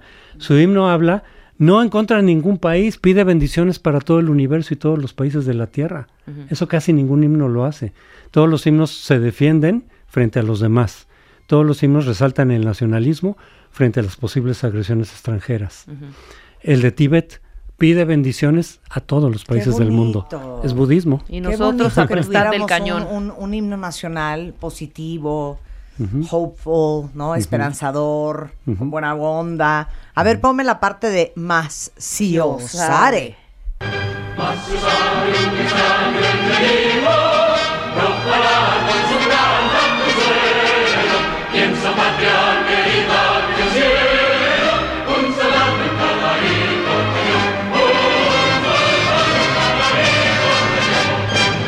A ver, no entiendo lo de, o sea, ¿qué quiere decir? Un soldado en cada hijo te dio, o sea, de que Ah, aquí tenemos es un el chorro deseo. de soldados. No, que si nos amenazan, Ajá. todos vamos a tomar las armas Sí, en defensa de la sí, patria. Sí, exacto. eso, simplemente. Eso lo tienen muchísimos himnos también, ¿eh? Sí. Muchos latinoamericanos, por cierto. Y aquí estamos todos para entrarles Pero al aún kit. con esta parte como agresiva y violenta, es también como inspirador un poco, ¿no? O sea, cambiándole la parte violenta. O sea, es como ¿De la fuerza, parte? el poder De del together, de mexicano, solidaridad, de Podemos, de si se de todos puede. juntos, de somos Casi- soldados, somos guerreros, guerreros en esta Sí, sí, vida, de- ¿no? para O defender sea, la patria, casi todos los himnos, casi todos, dicen algo parecido. Es decir, si nos atacan, vas a, a encontrar a tus hijos dispuestos a morir. Claro, claro. Pero es un himno empoderador. O sea, si escuchas la, o sea, leyendo ya la letra, Ujú. sí es, sí empodera, o sea, sí se siente y sí, o sea, sí lo, sí lo, sí lo vives así, sí lo vives fuerte. ¿no? Pero a ver, tú decías que son ocho, pero en realidad solo cantamos dos, que son estas dos. La primera y la última. La primera. ¿cuál Esta es es- la no, porque esta es toda la estrofa. Estas dos es parte de una misma estrofa. Ah, Son- ok, vamos a Sí, la sí, sí. primera. Sí, esta, esta es la ¿Y primera. ¿Cuál es la última? Patria, patria, Ajá, tus esa. hijos, Hijos te te juran. juran. A ver, vamos a esa parte que es la última estrofa. Muy interesante. Venga.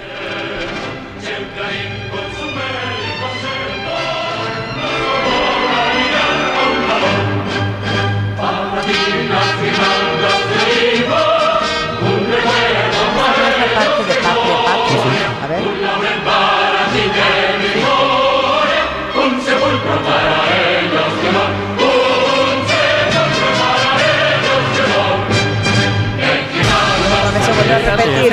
A ver, entonces, patria, patria. Bueno, no, esto- esto es simplemente otra vez un exhorto, decir, te juramos, patria, que por tu defensa estamos dispuestos a morir. Aquí la parte que no se entiende de palabras es exhalar, que bueno, a veces es morir. No se refiere nada más a inhala, exhala, como Sí, en el sí, yoga, sí, no. sí, sí. Es morir, es el último respiro, ¿no? El último aliento. ¿En tus aras? Eh, por tu defensa, en, en tu nombre, en, Ok. tu, en tu interés, en tus Sí, aras, por ti. con su bélico Entonces, ¿qué- acento. ¿cómo se puede decir estamos dispuestos a morir por ti?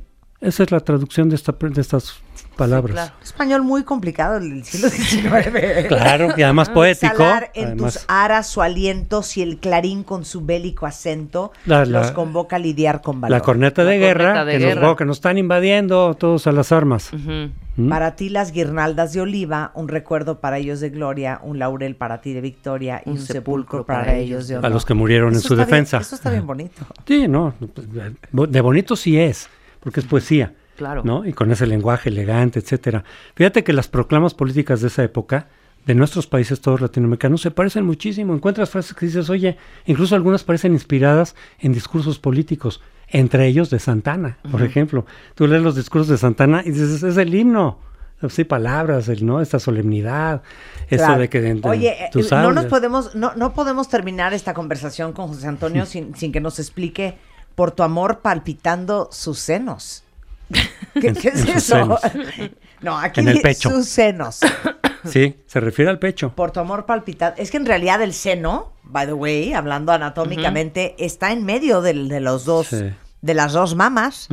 Eso es el seno. Sí, Estos no son los senos, el seno está en medio. así es. Entonces esto está correctamente dicho. Sí, claro, se refiere al pecho. Al es decir, las emociones que nos nacen, ¿dónde? Pues en el pecho, en el corazón. Arrostrar la metralla serenos. Sí, enfrentar, arrostrar es poner el rostro, poner cara. O sea, enfrentar, poner la Pero, frente. pero les digo una cosa, qué bonito hablar así, ¿eh? sí, ah, no, es muy elegante. así, muy elegante. Claro, claro. No estar ahorita Lo que de, pasa es que ya no lo usamos. A ver, jálate la metralla Ajá. al pecho, hijo, ¿no? ¿No? Sí, sería- ahorita diríamos es eh, enfrenta eh, las balas, enfrenta el fuego enemigo. Claro. Más o menos, ¿no? A ver, ¿qué otra nos falta así que sea como muy interesante? O danos otro fun fact del, Sí. del, del himno nacional que descubriste Es que en ya, esta mira, investigación para el grito cuando la guerra. gente lee ya todas las estrofas, ni lo reconoces.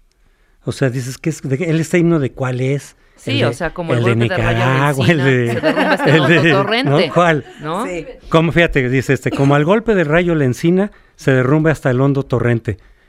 O sea, alguien le lees esto decir, oye, ¿ese himno de qué ¿De país qué es? país es? Exacto. La discordia vencida, impotente, a los pies del arcángel cayó.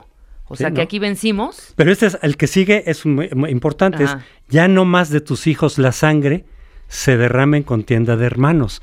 Es el exhorto que hace Boca Negra decir, oigan, ya dejémonos de pelear entre nosotros, golpes de Estado, cuartelazos, Claro. guerras civiles. Fíjate que justo cuando se estaba haciendo el himno, estaba la revolución de Ayutla en pie. La revolución de Ayutla, una, la que sacó a Santana definitivamente, y la que le dio también al triunfo a los liberales para hacer la constitución del 57. Entonces, en pleno himno estaba una guerra, una revolución en marcha contra Santana. Por eso Santana ni le hizo mucho caso al himno, ni iba a los, a Ujú. celebraciones, ni No, declaró bueno, oficial claro. el himno, porque lo estaban sacando a patadas. Pero aquí este llamado es justamente que tampoco se conoce esta estrofa, ¿no? Ya no más de tus hijos la sangre se derrame en contienda, hermanos. Déjense de pelear entre nosotros mismos. Acababan de entrar los gringos pocos años antes, nos quitaron la mitad de territorio porque fue facilísimo para ellos invadirnos, porque estábamos peleando entre nosotros en la invasión norteamericana. Liberales contra conservadores, todos contra Santana, Zacatecas contra Aguascalientes, se dedicaron a pelearse entre ellos en plena guerra. Otros estados, como si fueran países distintos, dijeron, me declaro neutral. ¿Cómo que te declaras neutral? Nos están invadiendo los gringos a todo el país.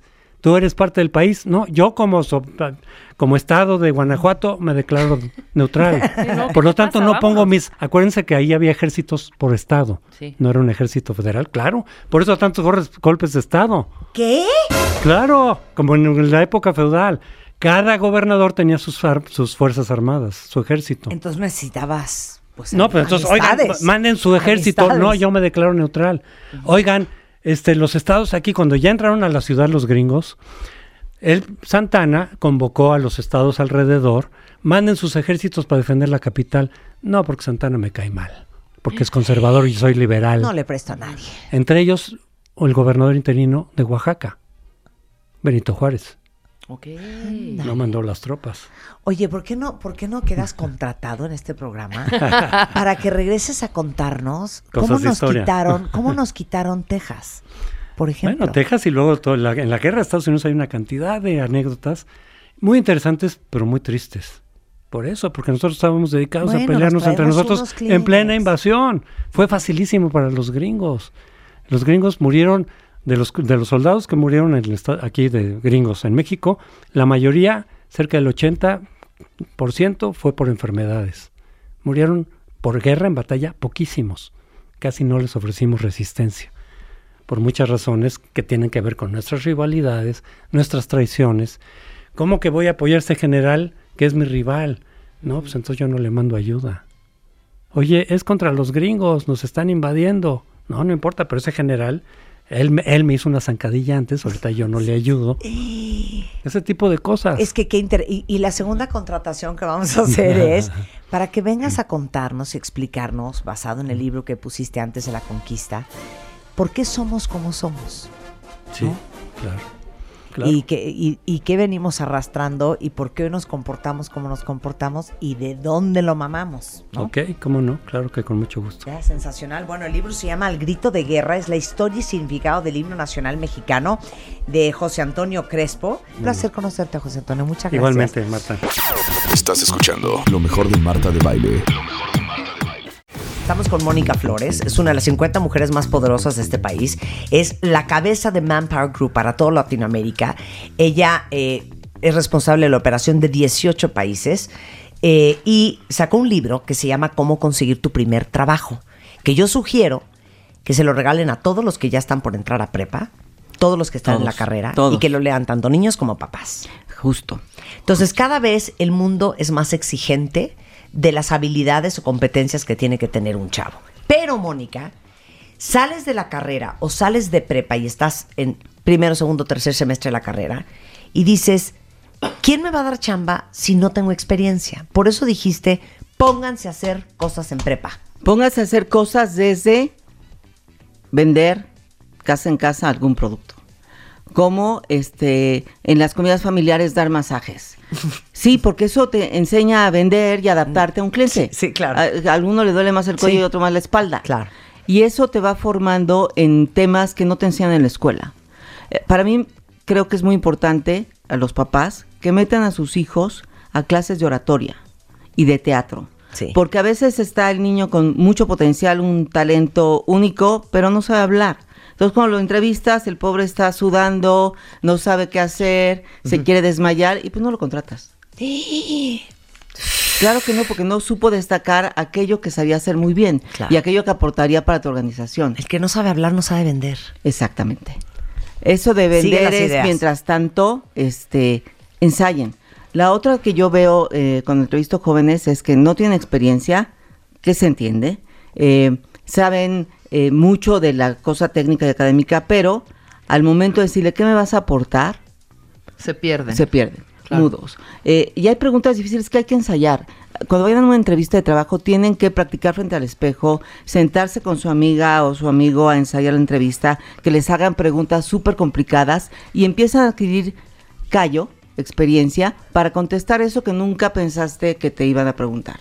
Claro. Y, y hay reclutadores que la verdad a veces son un poco estrictos o se pasan de lanza o se quieren divertir también en la entrevista. Y están aburridos de haber entrevistado a 10 antes que tú. Ya están hartos. Y tienes que llamar su atención y volver a despertar el interés en ti y hacer destacar lo único que hay en ti. Ok. más bien no lo único, sino lo que te hace único para Claro. esa organización. Eh, yo creo que también, ha hecho- eh, como no hay experiencia y no te enseñan, debería haber una materia de cómo buscar trabajo que durara dos semestres para que ya salgas con más callo para esto. Te pueden preguntar cosas como tan banales como descríbete en una sola palabra. Ay, qué mal humor. Sí. O qué diría de ti la persona que más te conoce y que es algo malo. O dime una frase romántica que te parezca adecuada. O cuál es el último libro que, que, que leíste. O cuál es la película que más te gusta. Preguntas de ese tipo que tú vas mentalizado que te van a preguntar el promedio, dónde vives, este, ¿Qué te cosas- gusta? ¿Qué te gusta? Sí. Sí. Pero tienes que ir preparado para contestar aunque sea una tontería pero no te puedes quedar callado y no puedes empezar a sudar y este a ponerte nervioso porque ya te moriste. Estoy de acuerdo. Una pregunta muy difícil es ¿cuál es tu experiencia? No, si no has tenido un trabajo formal, tienes que hablar de estas actividades extraescolares que acabamos de mencionar y ver qué aprendiste que puede ser útil para la organización. Y no solo es para los chavos que quieren ser empleados, porque ahora todo el mundo quiere ser empresario. Es para que puedan encontrar mejor talento para su negocio. Claro. El que entrevista y no es profesional en esto también tiene que prepararse para reclutar al mejor talento para ellos. Por supuesto. Pero a ver, dime una cosa, hija, porque nuestros hijos están chiquitos. Tienen 17, 18, 19. Pon tú que salgan a buscar chamba los 21, 22, 23. Están bien chiquitos todavía. Todavía. Te conoces poco. Sí, los santos labregones de 40, 50, 30 veces no Sí, nos no sé. conocemos. O sea, en el libro hablas de, es bien importante el autoanálisis, la autoobservación, el autoconocimiento y saber cuáles son tus habilidades y cuáles son tus debilidades. Sí, creo que en esto, cuando eres muy joven, te puede ayudar tu familia o tus maestros o el tutor para que te dé una retroalimentación, si no profesional, con un psicométrico, sí para que te digan, yo veo en ti que eres muy desesperado, veo en ti que hablas muy rápido, veo en ti que te quedas en la superficie. Te van a hacer preguntas como, ¿cuál es el último problema que haya requerido de tus habilidades analíticas? Y te quedas pasmado. Sí, sí, sí. O dime cómo es tu aproximación a la resolución de problemas. Sí, sí, sí, o sea, preguntas que... Y a lo mejor te final- puedes voltear, de veras. A ver, tú dame este, hazme esa pregunta, la última que hice, a ver si te impresiono. ¿Cómo es tu actitud ante la resolución de problemas que requieren pensamiento abstracto? Pues mira, te, te cuento algo que a lo mejor es muy personal, pero es un muy buen ejemplo de cómo tiendo a resolver problemas. Eh, mis papás pasaron hace poco por un divorcio. Eh, Exacto. Hubo, ¿no? Exacto. Muy bien yo. Irte Muy a bien. ejemplos de la vida práctica. No tienes que decir cuando yo estaba Sí, sí, trabajando sí, en JP Porque Morgan. no has trabajado. Sí, sí. Entonces tienes que irte a problemas normales. A ver, ¿cómo te integras a un equipo? O, por ejemplo, sí, bueno, mira, hay un, hubo un caso muy sonado de bullying en el colegio en el que yo estudiaba y, y era un serio problema. Y, y yo creo que el, el- el formar parte de un equipo, de un salón de clases, implica una gran responsabilidad y un Clarísimo. sentido de compromiso. Entonces, yo lo que hice es juntar a todos mis amigos, los invité a mi casa, pasamos la tarde tomando refresco y hablando de qué podíamos hacer nosotros a nivel personal para ayudar a todos los niños en el colegio que eran bulleados. Y salieron puntos muy interesantes, Mónica. Mira, llegamos a la conclusión Exacto. de que... ¿No? Ok. ¿Así? Otra cosa muy importante. Oye, este, tú tienes un perfil abierto en Facebook. Vi que pusiste un, una, un post criticando severamente a tu maestra de matemáticas. ¿Por qué hiciste eso? Me repite la pregunta. no posteen esas cosas. No, claro Porque- que porque tengan le cuidado, vuelta. claro, claro, no hay manera que si pusiste, ah, mi maestra es una tonta, no sabe tal, y luego vas a buscar trabajo, ¿cómo garantizas que van a poner eso de tu empresa o de tu jefe? Tienes que, si lo pusiste, trata de borrarlo, que Sí. todas maneras ya se quedó. Hacemos una pausa regresando, Mónica Flores. Este mes en Revista MOA, la Vero is back. Verónica Castro regresa a la televisión y nos comparte su infancia, sus amoríos, su maternidad y lo duro que le ha chambeado.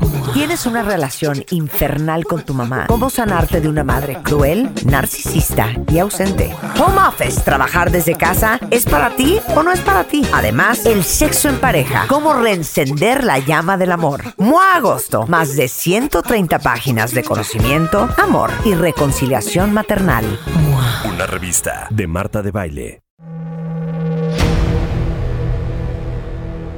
Todos tenemos una historia que contar y un pasado que manejar. Y un pasado que manejar. La forma en la que cada uno de nosotros nos contamos nuestra propia historia es lo que hace la diferencia. Aprendamos a coleccionar lecciones y no coleccionar fracasos, porque lo que te pasa a ti no tiene que pasarle a tu alma. Este 30 de agosto, el arte de lograr la vida que quieres. 8 de la noche. Centro Cultural Teatro 1. Boletos en ticketmaster.com.mx. Esta vez le dimos un twist al programa.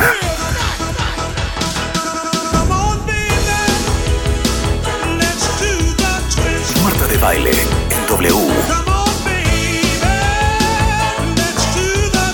Al aire. En vivo.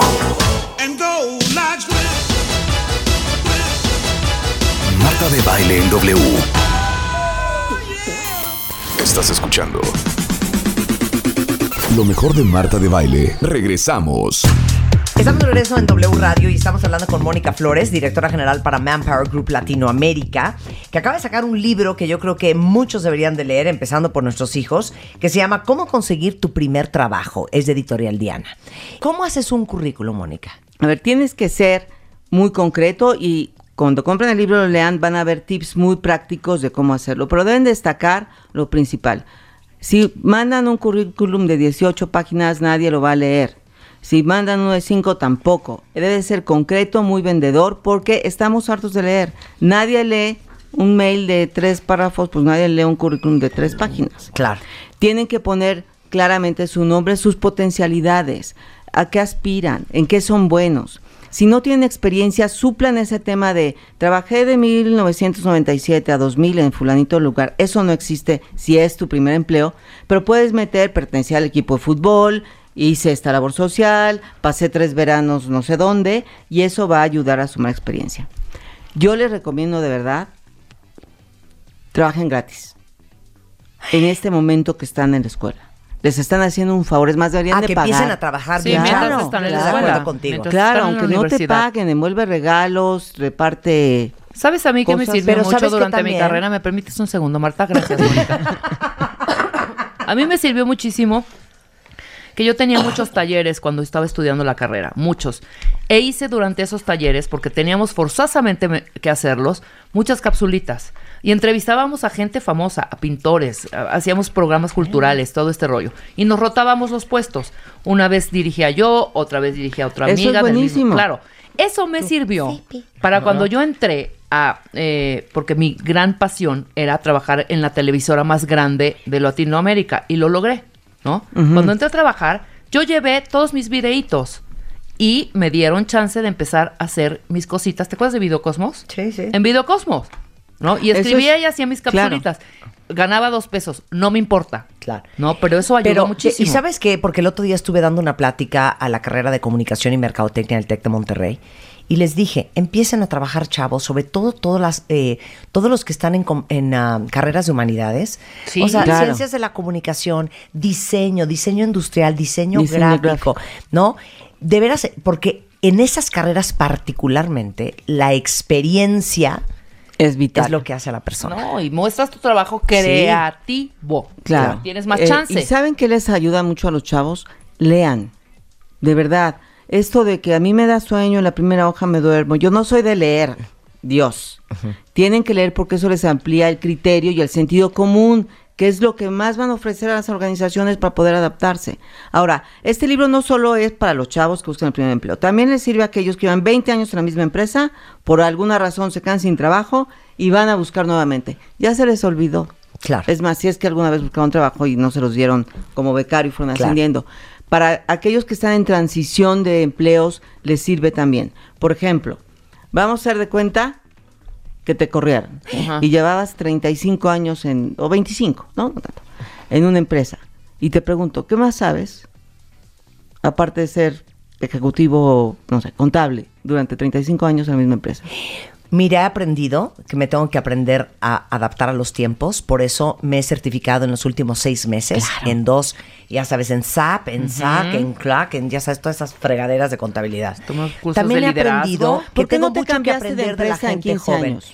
Fíjate que tuve un gran crecimiento en esos 15 años. Yo entré como pasante, después fui subdirector, después fui director y después fui vicepresidente del área financiera y ¿Por qué te contable de la compañía.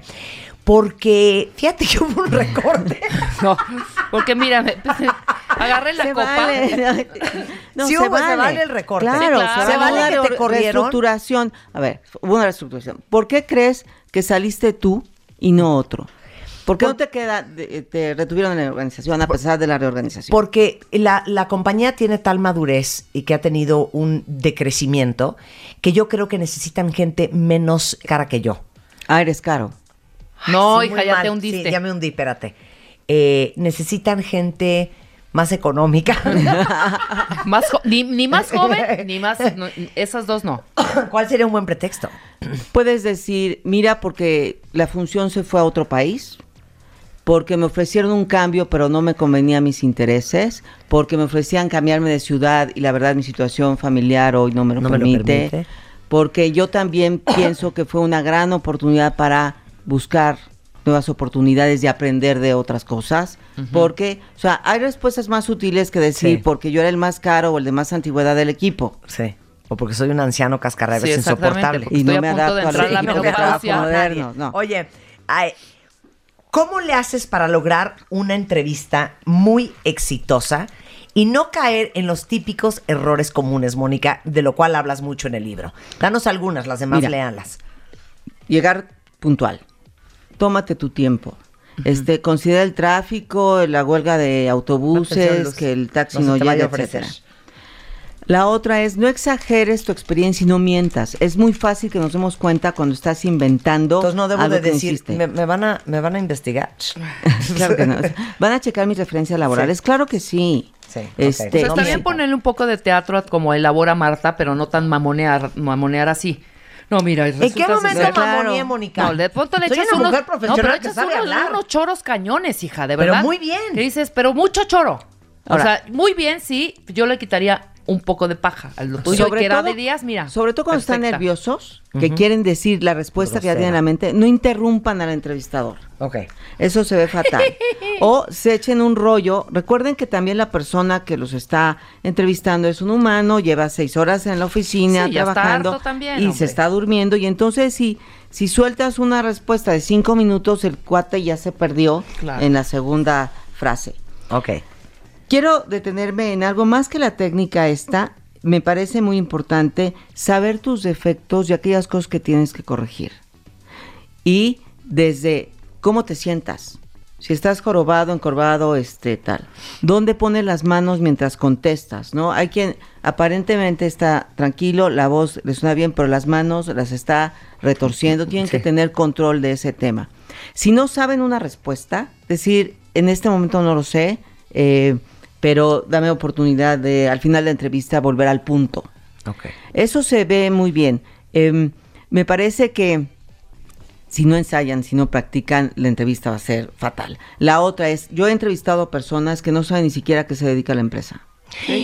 ¿Cómo? De verdad. No, cuéntanos esa historia. de verdad. Vale, sí, entrevisté a una persona joven, no era su primer trabajo, pero sí era el segundo. Este, y como a la mitad de la entrevista que le digo, ¿qué aportarías tú? Y me dijo, porque aquí hacen tercerización, ¿verdad? O sea, ¿cómo? Ajá, sí, ya Por supuesto. preguntar y dudar. ¿qué Gracias, se terminó la Claro. entrevista. Nos vemos pronto. Eh, investiga. Investiga quién te va a entrevistar también. Porque sabes cómo hacer una afiliación, una identificación con esa persona. Y se puede entrevistar, eh, investigar muy fácilmente si se metes al Facebook de, ese, de esa persona o a LinkedIn y ya sabrás sus logros, sus virtudes Claro. o sus defectos. Claro. ¿Te puedo hacer una pregunta Sí. perrísima? A ver. Yo no sé si ustedes que alguna vez han tenido que entrevistar a alguien para un trabajo les pase esto, pero a mí sí me pasa. De repente estás el 40%, el, el 90% de la entrevista de 40 minutos pensando dónde coloco este cuate. Sí.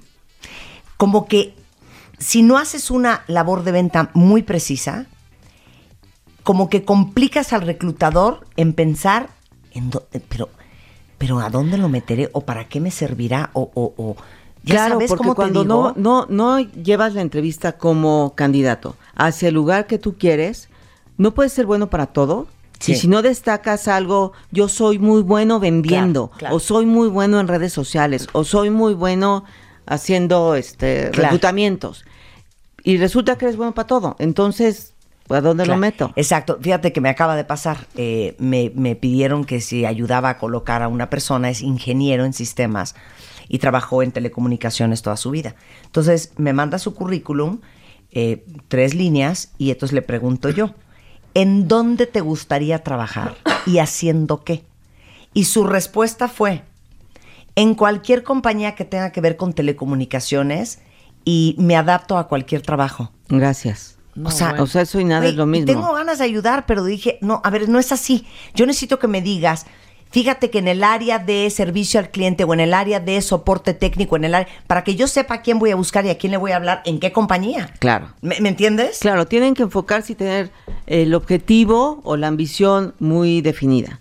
En el libro hay un test que les puede ayudar a conocer sus habilidades y sus competencias para que sepan en qué están más débiles, qué tienen que reforzar y destaquen las cosas buenas que tienen. Acuérdense que además ahora todos buscamos competencias transversales más que el promedio de la escuela. Dile cuáles son las competencias transversales al cuentaviente. Pensamiento crítico matemático, resolución de problemas, capacidad de negociación, de comunicación, integrarse un equipo, eh, capacidad de análisis y síntesis, saber hablar propiamente, porque lo que buscamos no es solo lo que sabes, sino qué tanto puedes aprender.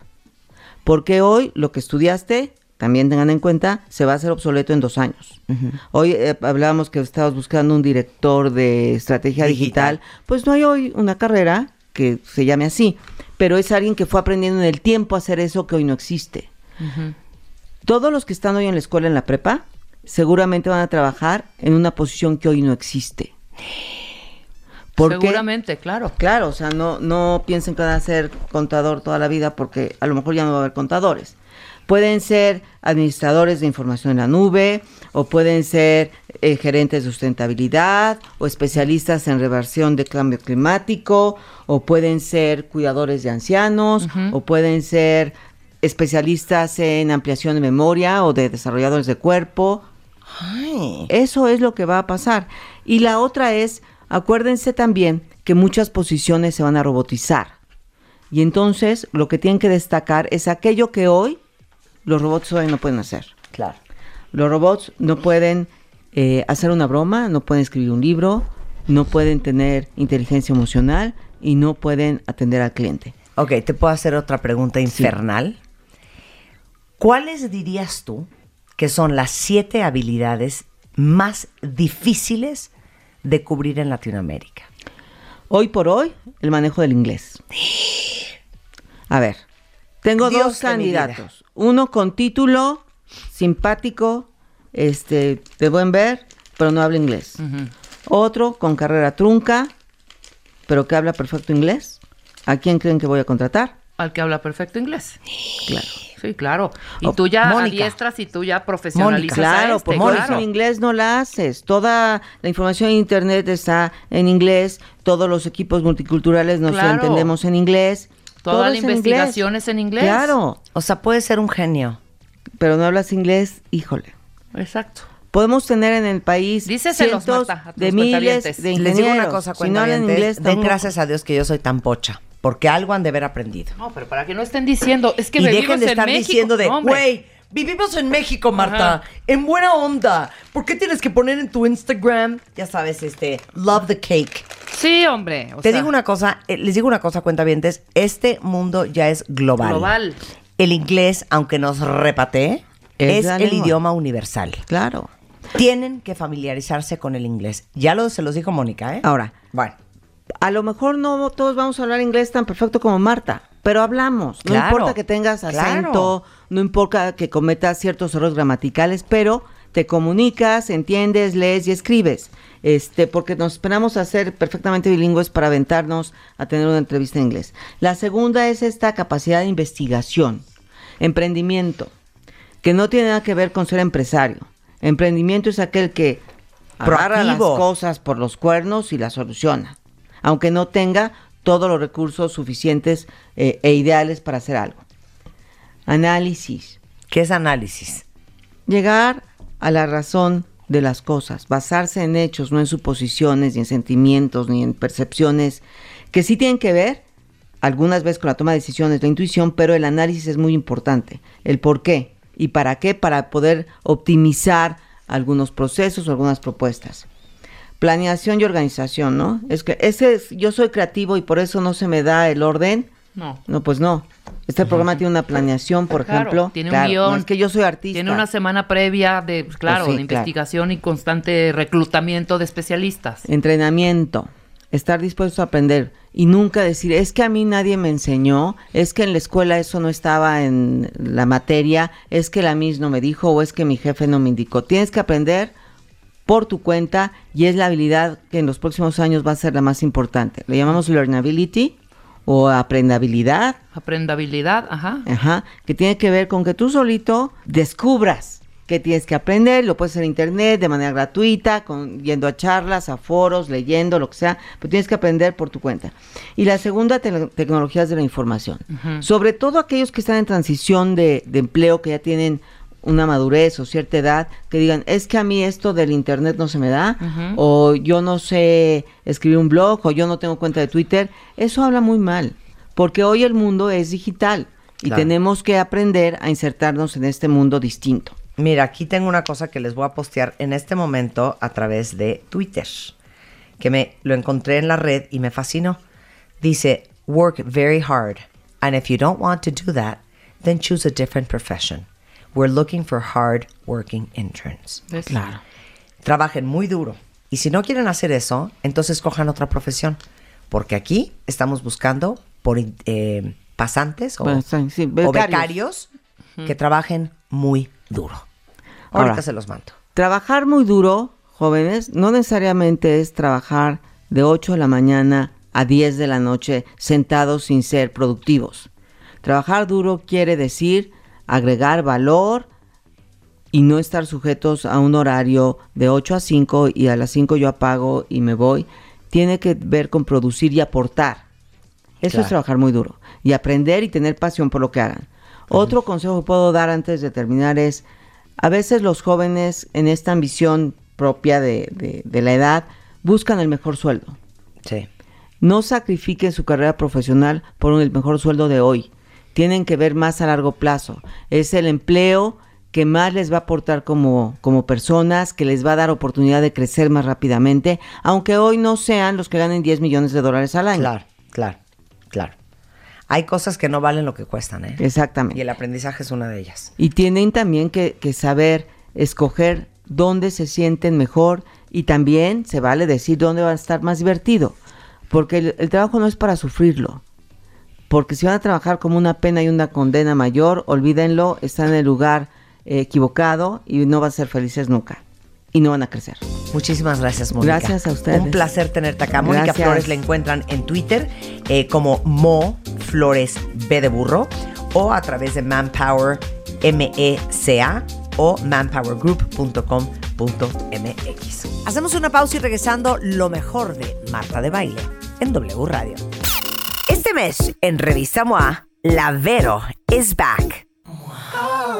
Verónica Castro regresa a la televisión y nos comparte su infancia, sus amoríos, su maternidad y lo duro que le ha chambeado.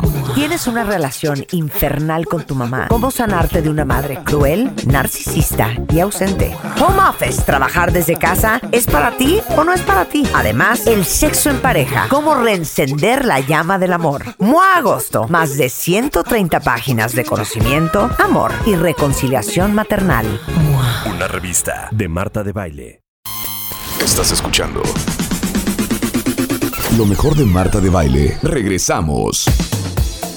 ¿Por qué siempre es más sexy, siempre jala más, siempre es noticia, siempre engancha más todo lo negativo. Por eso trajimos hoy al doctor Enrique Tamés, eh, decano regional de la Escuela de Humanidades y Educación del TEC de Monterrey, nuestro, nuestro experto en felicidad y análisis antropométrico social, eh, cultural del ser humano. ¿Te gustó cómo te presenté? Whatever that means. Gracias, ¿Estamos de acuerdo? Sí, Hay gente totalmente que le acuerdo. fascina, le fascina. Le hablas por teléfono, ¿cómo estás? ¿Qué te digo? Sí. ¿Ya supiste lo que le pasó a Rebeca? ¿Qué pasó? Pues la dejó el marido, hija. Y entonces, Ay, arráncate. que son adictos a la tragedia y al drama y que le fascina andar en eso. ¿Sí o no, cuentavientes? ¿Sí o no?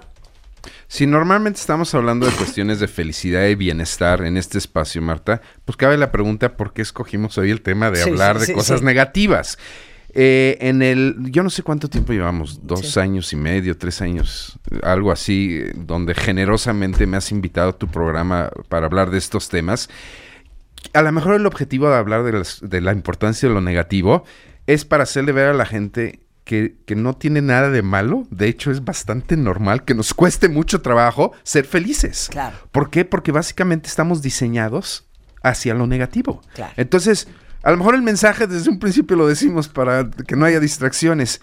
Es normal que nos cueste mucho trabajo ser felices. Es porque más, da hasta todo oso. está hecho. Da hasta oso. Da hasta oso, así es. Da hasta oso decir, todo bien, hija, estoy súper bien, súper contenta, bueno, súper descansada. Exacto. A ver cómo es. Ajá. Ay, Marta, ¿cómo estás? Bien, hija, no sabes qué contenta, feliz, tengo un día lleno Oye, me está de... entrando una llamada. ¿Te marquito al, te marco al ratito? Ok. Dame dos segundos. Se- segunda, misma, misma llamada. ¿Qué onda, hija? ¿Cómo estás? Hija, No, no sabes. ¿Qué pasó? Te mueres. No. ¿Estás sentada? No, cuéntame. Sí, cuéntame. ¿Puedes hablar? Sí, totalmente. Todo Espérame, déjame, me mundo. salgo. ¿Ah, sí? Si estoy en una junta, Claro, espérame, espérame, déjame, me espérame. salgo. Hija, ¿se quiere divorciar? No, no, no puedo creerlo. ¿Qué tal? No puedo creerlo. Pero te lo dijo él. ¿Cómo fue? ¿Qué pasó? ¿Se pelearon? 45 Sí, minutos. Es más, no llegó a la junta con tal de escucharle el cuento. Y estamos diseñados de esta manera. Estamos, eh, eh, eh, eh, nos tendemos hacia. Entonces, si alguien se despierta una mañana o eh, escucha el programa, oye, pues Marta y Enrique hablaron de ser feliz. Sí, yo sí quiero ser feliz. Y amanezco el día siguiente y no me sale. Y luego el siguiente día y no me sale. Es normal, porque durante miles de años de evolución humana estamos destinados a fijarnos en las cuestiones negativas, no en las cuestiones positivas To survive. to survive. Les voy a dar cinco razones por las cuales es nos fijamos siempre en lo negativo. La primera razón, los seres humanos estamos predispuestos a la negatividad. Es decir, ¿Qué tal la, la iluminación de audio? Sí, no, no, no estamos en sintonía ahorita. Estamos más atentos al peligro que al placer. El placer, si le preguntas a cualquier ser humano normal, oye, ¿qué prefieres, peligro o placer? No, bueno. placer. claro.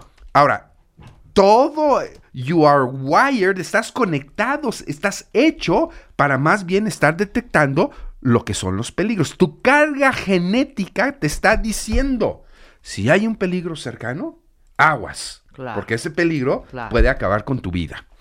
Para ponerlo de manera sencilla, como dije hace un momento, no es el más poderoso, no es ni siquiera el más inteligente, es la persona que está más atenta a los peligros la que va a sobrevivir. Si ahorita en este momento a la cabina entrara un tigre de bengala, perdonen en el exceso, pero durante miles de años eso, eso fue la cotidianidad de la mayoría de los seres humanos. Si entra un tigre de bengala ahorita, ¿qué, qué, qué vamos a hacer las cuatro personas que estamos ahorita en la cabina?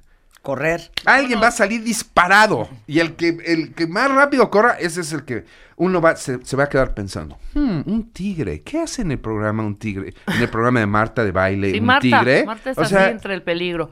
¿Qué? ¿Qué, ¿qué- pasa? ¿Qué? ¿qué, ¿Por qué, qué? por qué? Que ¿Qué- te muevas, hombre. ¿Qué- Claro. ¿Qué va a hacer Marta? Se va a morir. Y por lo tanto ya no se va a reproducir. Entonces la inteligencia de Marta se va a acabar. No va a pasar a la siguiente generación.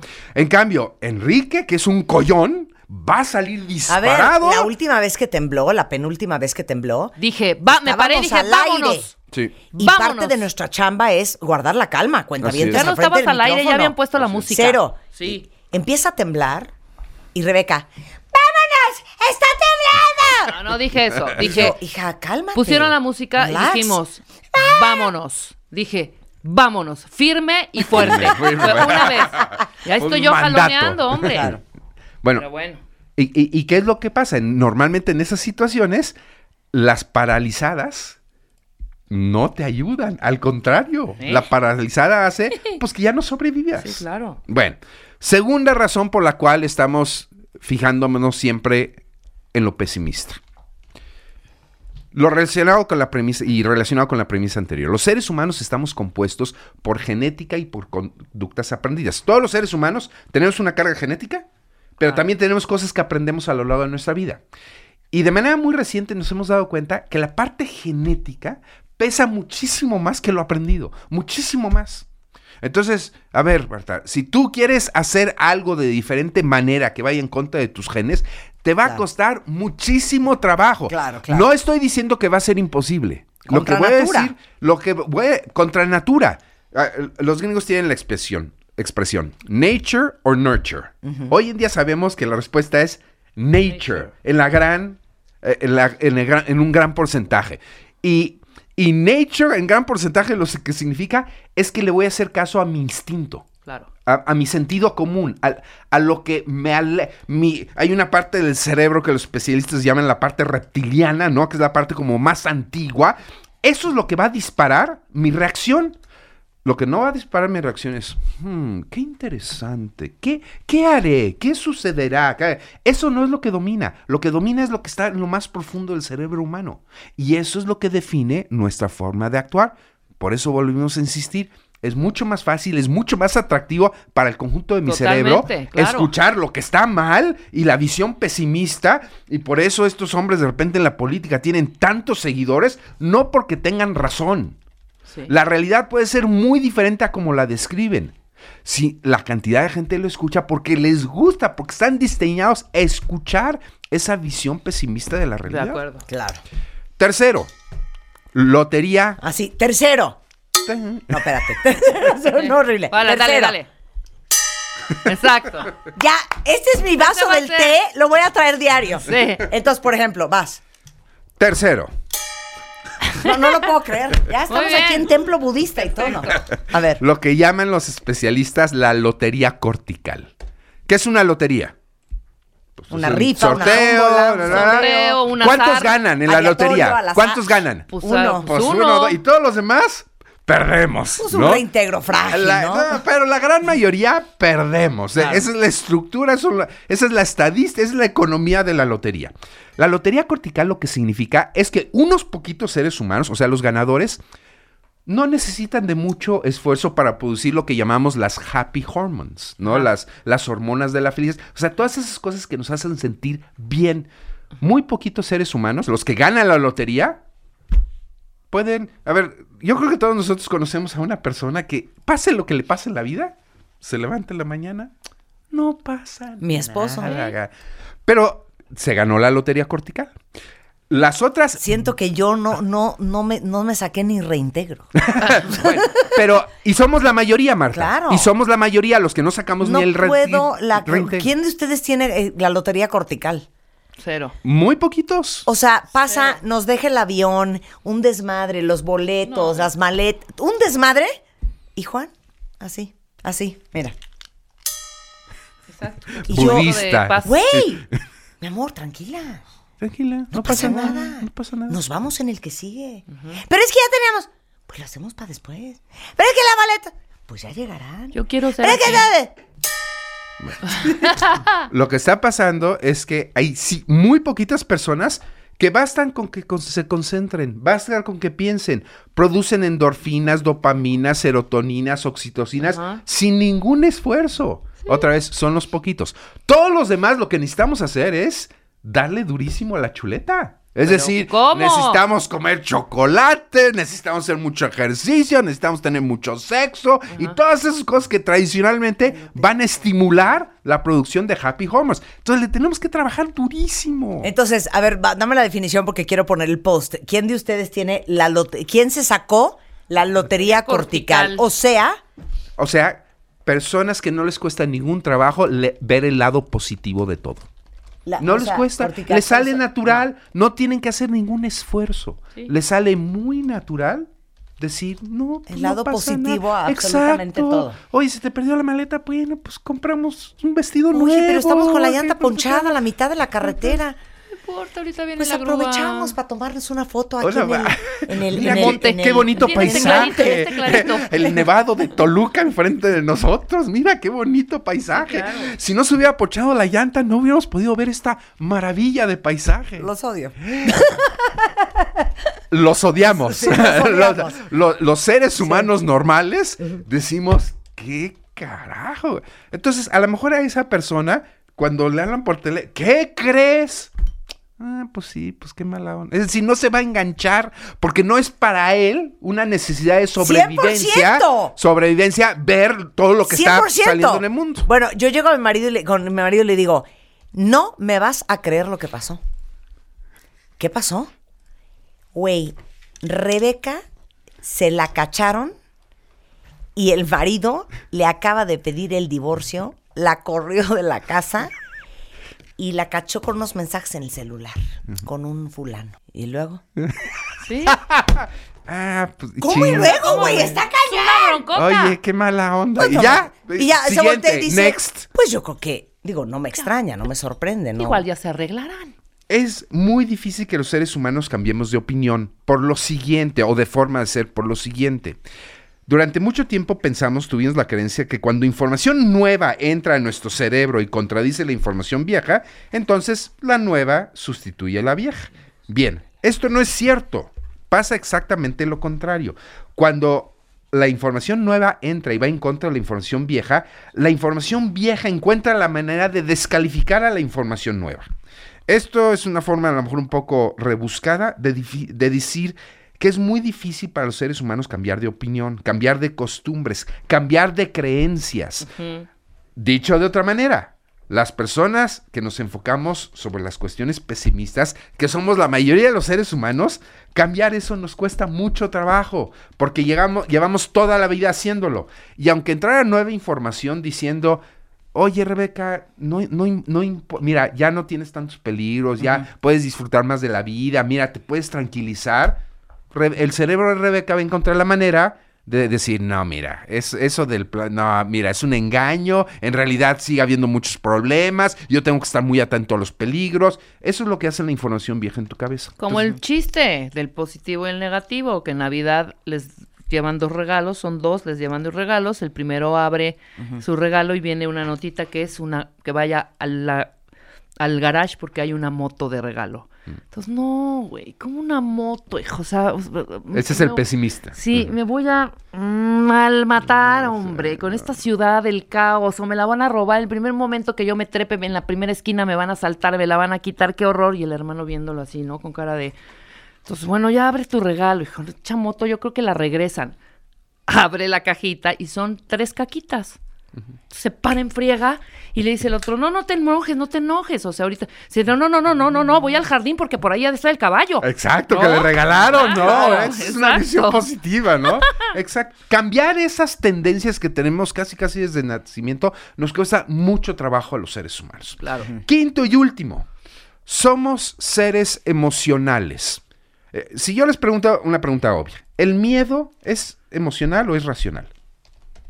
Emocional. Emocional. Totalmente es- emocional, Es totalmente emocional. reptiliano. Reptiliano, Muchas veces exacto. cuando una persona tiene miedo de algo, ¿qué es lo que nosotros hacemos? Oye, Marta, te apanican los ratones. Ajá. Este, mira, déjame explicarte que los ratones no hacen nada.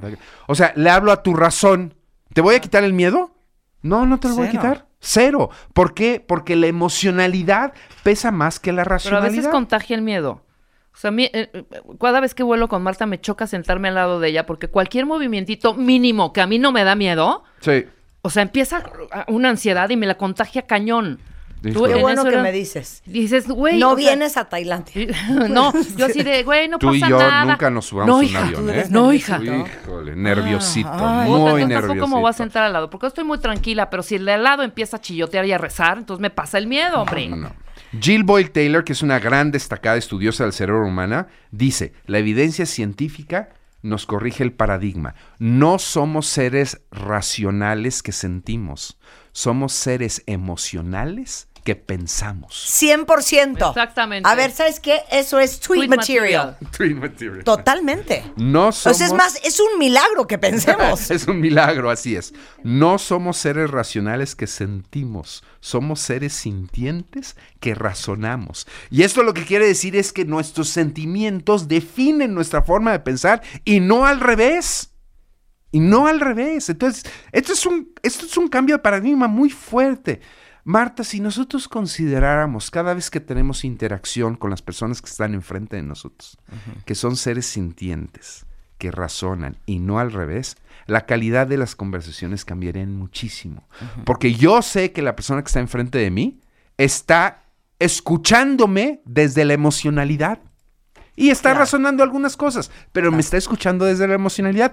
Y lo más maravilloso es que nosotros podemos estar lo suficientemente concentrados para saber que nosotros estamos exactamente de la misma manera conectados. Claro. Yo contigo estoy conectado emocionalmente utilizando mi razón, no al revés. Por eso, el tema del miedo, el tema de la angustia, está tan enraizado en nosotros, porque es parte de nuestra emocionalidad, no parte de nuestra racionalidad. Yo me quedo con la lotería cortical. Eh, te, te- te hiz- te dio un ahora, shock ese, ahora, ese tema, ¿no ¿verdad? venden papelitos para comprar la lotería cortical? Pues es que yo creo que ahí cuando éramos angelitos todavía, antes de nacer, estábamos haciendo una fila. Oye, y preguntó Jorge Eduardo Olvera una pregunta muy inteligente. Dice, ¿será que los niños nacen con su lotería cortical, pero se le va gastando conforme van creciendo, aprendiendo? No, los niños, de- yo conozco, ni- yo, yo tengo un ejemplo muy claro de un sobrino que desde chiquito, hicieras lo que le hicieras, lo castiga la, la mamá, ay, ay, métete al baño, estás castigado. Y a los cinco minutos escuchabas al niño en el baño, la, la, la, jugando en el excusado, jalándole, haciendo cosas acá. Claro. Esas cosas se traen desde niño, porque es una constitución genética. Mi hija no tenía, se los juro, ¿eh? Un mes y medio de edad y vivía con el ceño fruncido. Ceño fruncido. Así. Y hasta la fecha ¿Y sigue con- es de ceño sigue? fruncido. Es de Así ceño es, fruncido. así es, Es así de- es. uno, los niños no- nacen, no se hacen, ¿eh? Es, así Nacen. Ahora. ¿cuál es la conclusión? Entonces, conclusiones.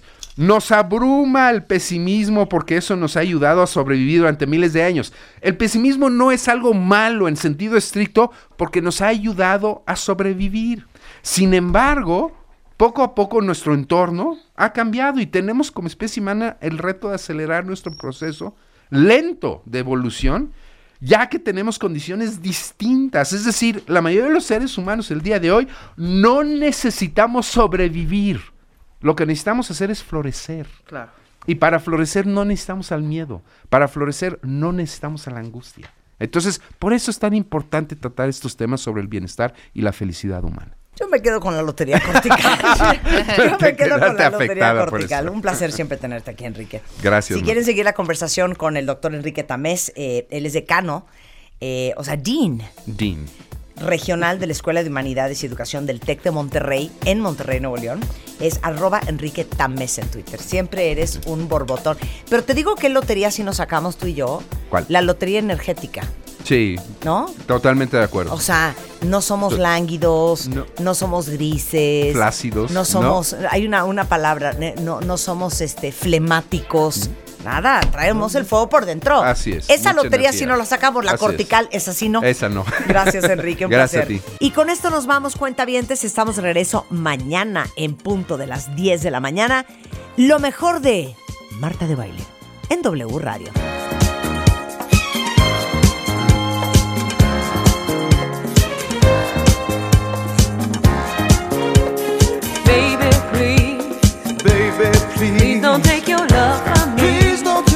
I am yours